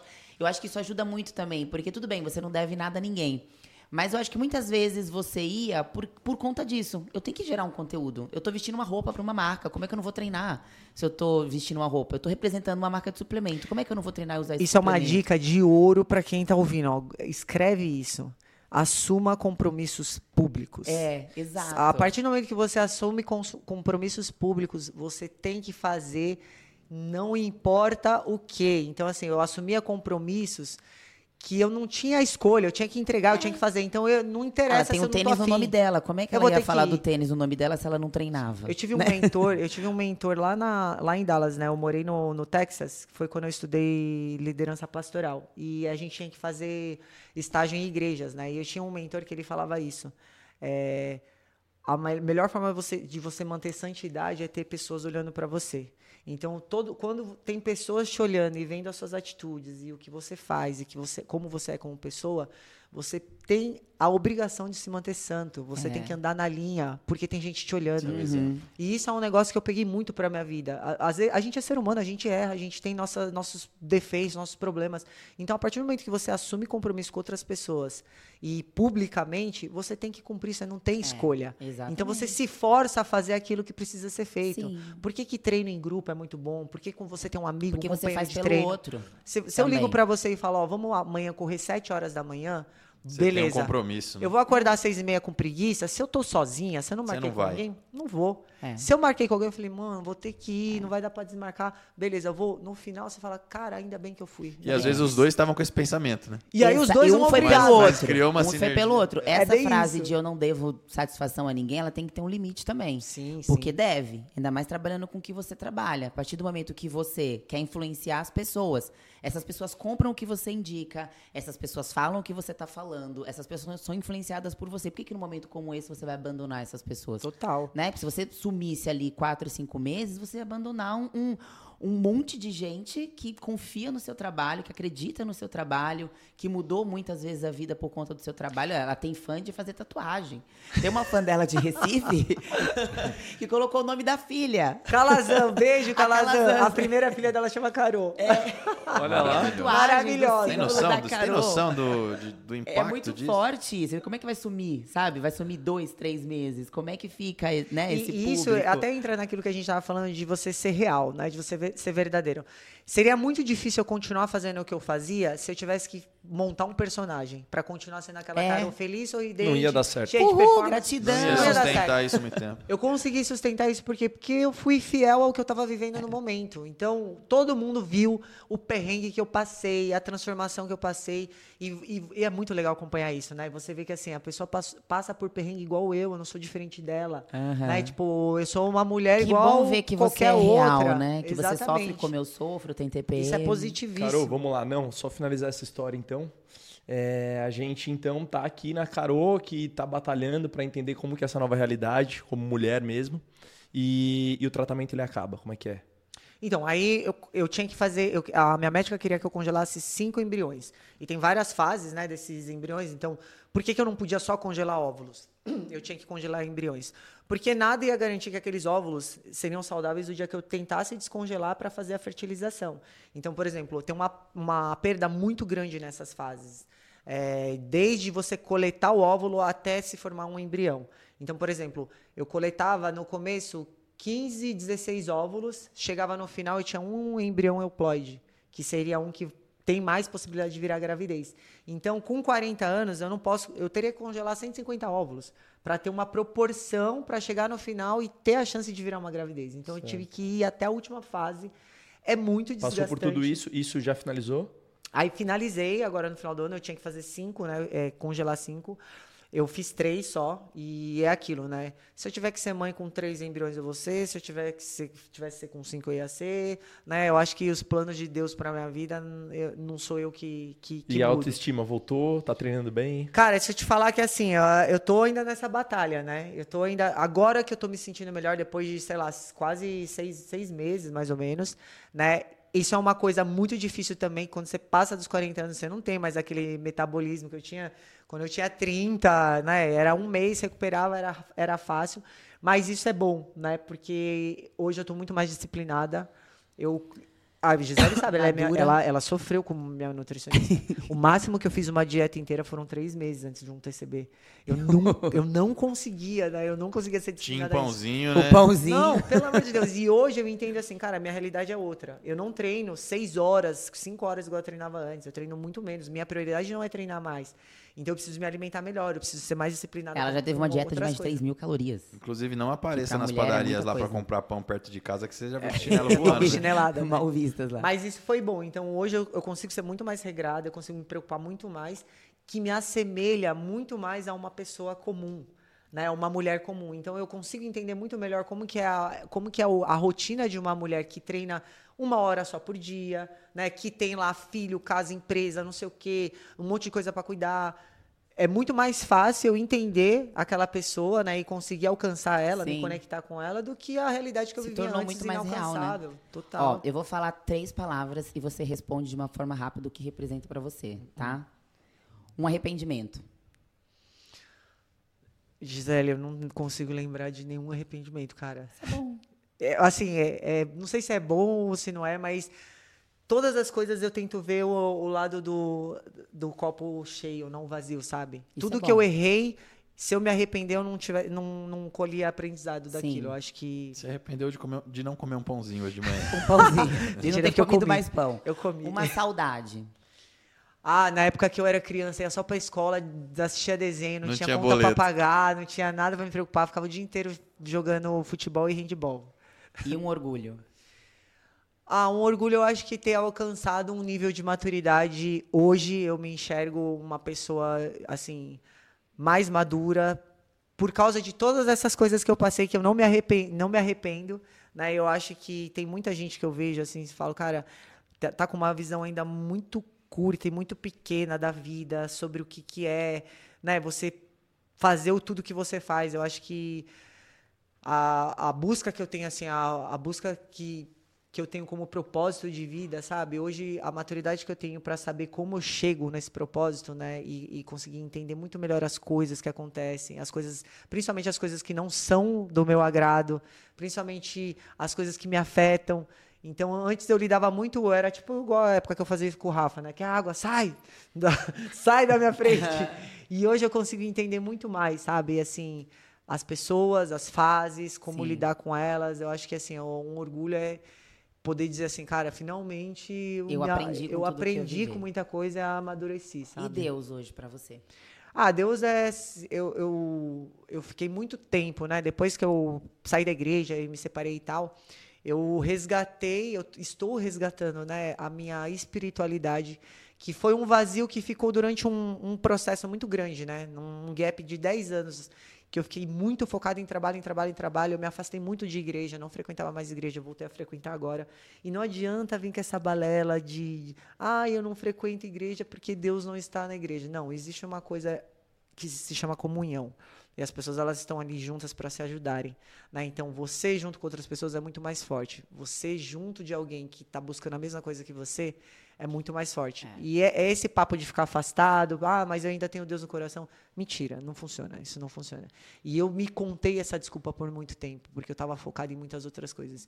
Só que eu cheguei num ponto da minha vida que eu vi, cara, eu posso conquistar o mundo inteiro, profissionalmente, é, qualquer coisa que eu quiser fazer, se eu não tiver a minha, a- com a minha vida com Deus Alinhada. alinhada em dia, eu não tenho nada, porque eu sempre vou ter um vazio que não é preenchido por nada. Sensacional esse Não é insight. preenchido por dinheiro, não é pre- preenchido por status, poder, posição. O, o mundo inteiro pode te bajular. Nunca ninguém vai preencher esse vazio. Toda essa conversa já valeu a pena só Nossa, com, é. com Eu- eu- esse pedaço do Eu episódio. respeito, assim, a espiritualidade de outras pessoas, né? E no que acreditar. Mas a fé, ela é fé em qualquer religião. Né? Você, o que, que é a fé? É você acreditar naquilo que não existe como se aquilo existisse. E tem coisas que você precisa acreditar na vida que se você não tiver esse buraco no ser humano, que é, que é intrínseco em todo ser humano, que só é preenchido por Deus, pelo, pela espiritualidade, pelo amor de Deus, você não consegue superar algumas coisas que você precisa na vida. Então, a, a melhor forma, ah, a pessoa fala, ah, eu tenho fé, mas eu não acredito em Deus. Cara, em alguma coisa você se apega, você pode não chamar de Deus, mas você se apega em alguma coisa que preenche esse, é, essa, esse negócio que nenhum ser humano e nenhuma coisa vai conseguir na sua vida preencher. Você pode amar sua mulher, seu marido, seus filhos, seu emprego, qualquer coisa. Deixa esse espaço dele é- é, dele. Deixa eu colocar aqui uma situação que me veio na cabeça agora. É, a gente já está finalizando, então, última frase, acho que para resumir a jornada da Carol, eu virei fã mesmo, tá? Nesse episódio, não conhecia. Você me, você me perdoa, treta. Rafa? Eu te perdoo. De hater eu, pra eu fã. a grosseria lá em 2016 na seletiva. E com uma forma de resumir aqui o que eu tô visualizando aqui da sua, da sua jornada, Deus não vai fazer crescer, né, uma semente que você não plantou.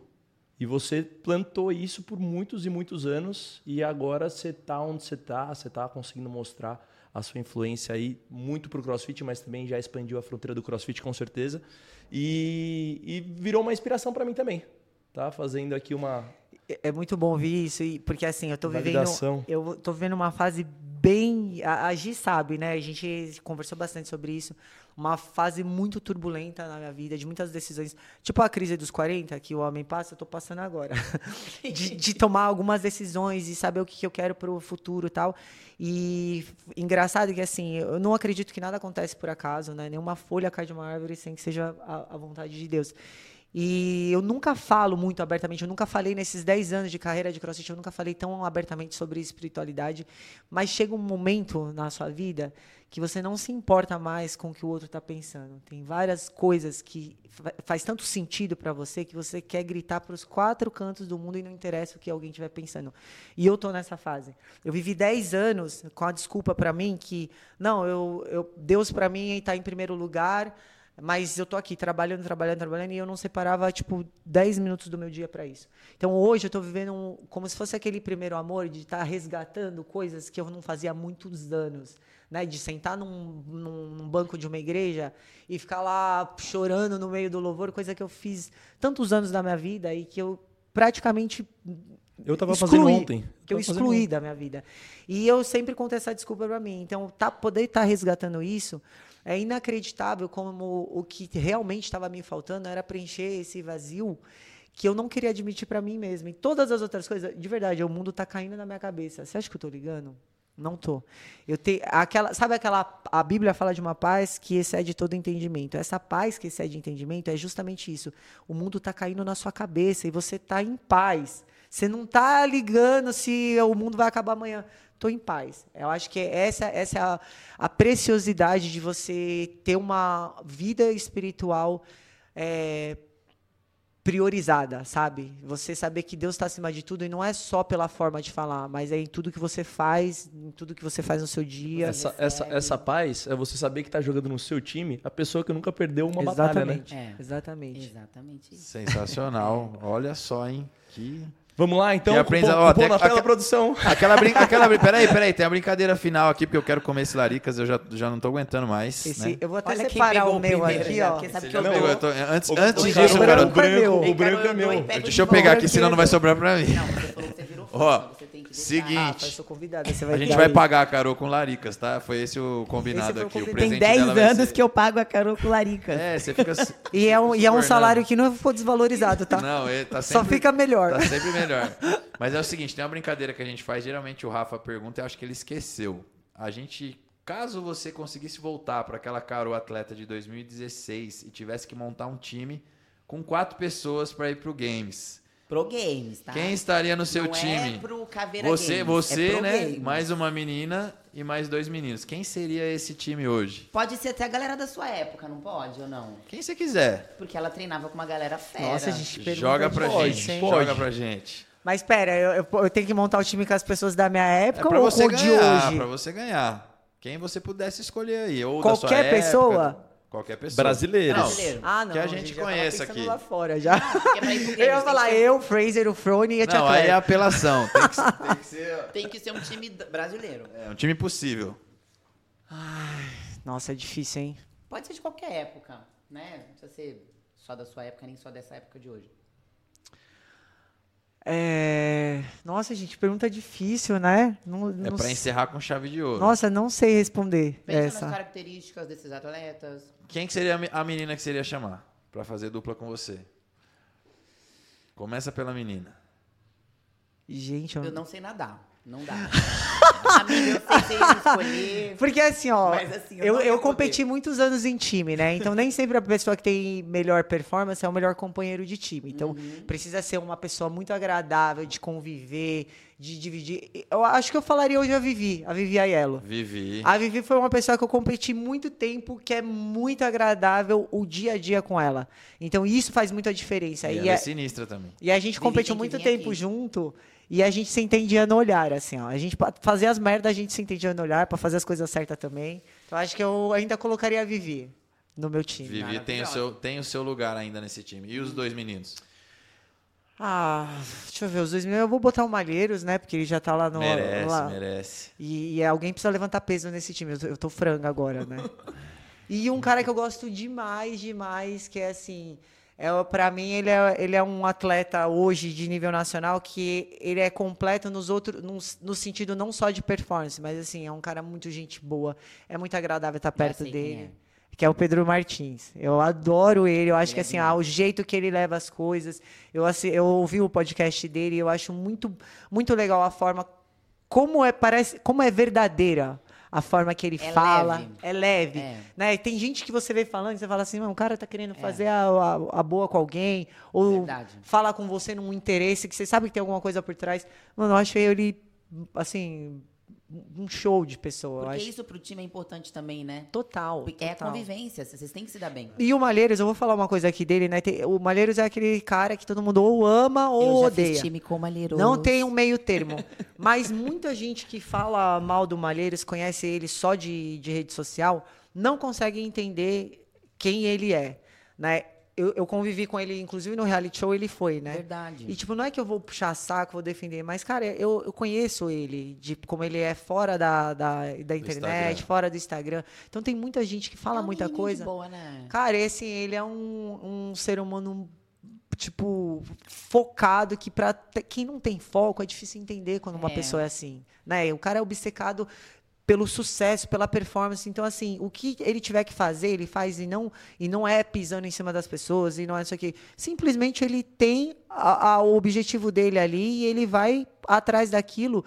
Independente se você gosta ou não, da forma que ele está se comportando ou do que ele está E fazendo. ele é um menino muito conectado com a religião dele também, né? Ele até falou isso depois desse. É, a gente já falou várias vezes, um né, Pouco, sobre- Ele até atrelou isso, né? Um pouco a, Sim. a cabeça dele. E foi muito bom ele tá, ele tá lá no, na. Mayhem, porque o Frone é um cara muito crente, né?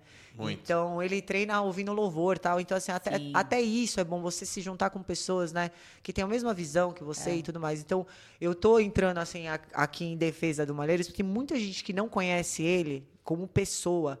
É muito fácil, né? Você ser hater na internet. E a maioria das pessoas não gosta é porque tem inveja. Ah, eu sou fãzaço. Mas que ele é um cara muito nome do- bacana. Já fica o convite, Nosso então, Gui, esporte. quando estiver no Brasil. Ele levou o nosso esporte para outro patamar, né? Ele, assim, é a gente precisa saber é, reconhecer algumas coisas e brasileiro é muito difícil de reconhecer.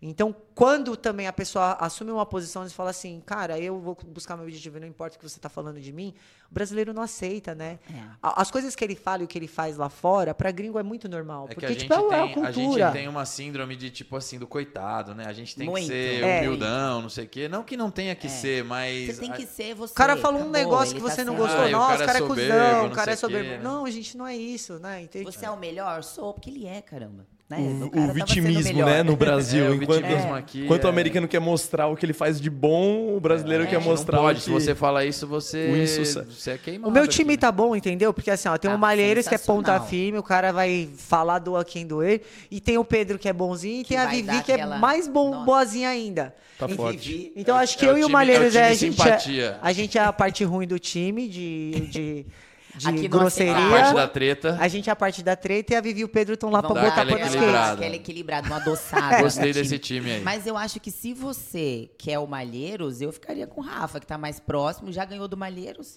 Eu Tem essa também. Eu faria o time Acho que o vou- Rafa. é. Pro Caveira Games. Rafa tá mais Eu- barato aqui, né? Quase tá me mais barato. infartou O hoje, passe tá, tá mais Ó, barato. já que passaram a bola pra mim aqui, vamos lá, pessoal. Vamos precisar finalizar o episódio. Tá muito bom. O cara vai ter que voltar mais umas já, 15 hoje vezes. já é nosso episódio mais já, É verdade. E agradecimento, então, Rocket Labs, Airwave, Upper Just, Laricas Fitness, Larica Deck Fitness, 03. Deck 03 também. Vai todos os cupons, 10% off, só lê o cupom. Agradecimentos mais? Foi todos? Eu quero agradecer a Carol, que teve Lógico, essa é. disponibilidade aí de, Essa sei lá, quanto- estamos aqui já o quê? loucura. duas horas aqui resenhando. Com essa agenda a gente sabe o valor do seu tempo, né? A gente te entende e você reservou para estar aqui com a gente, então de coração. Muito obrigado e volte sempre. Mais um casa é. Deckcast. Valeu! Valeu, galera.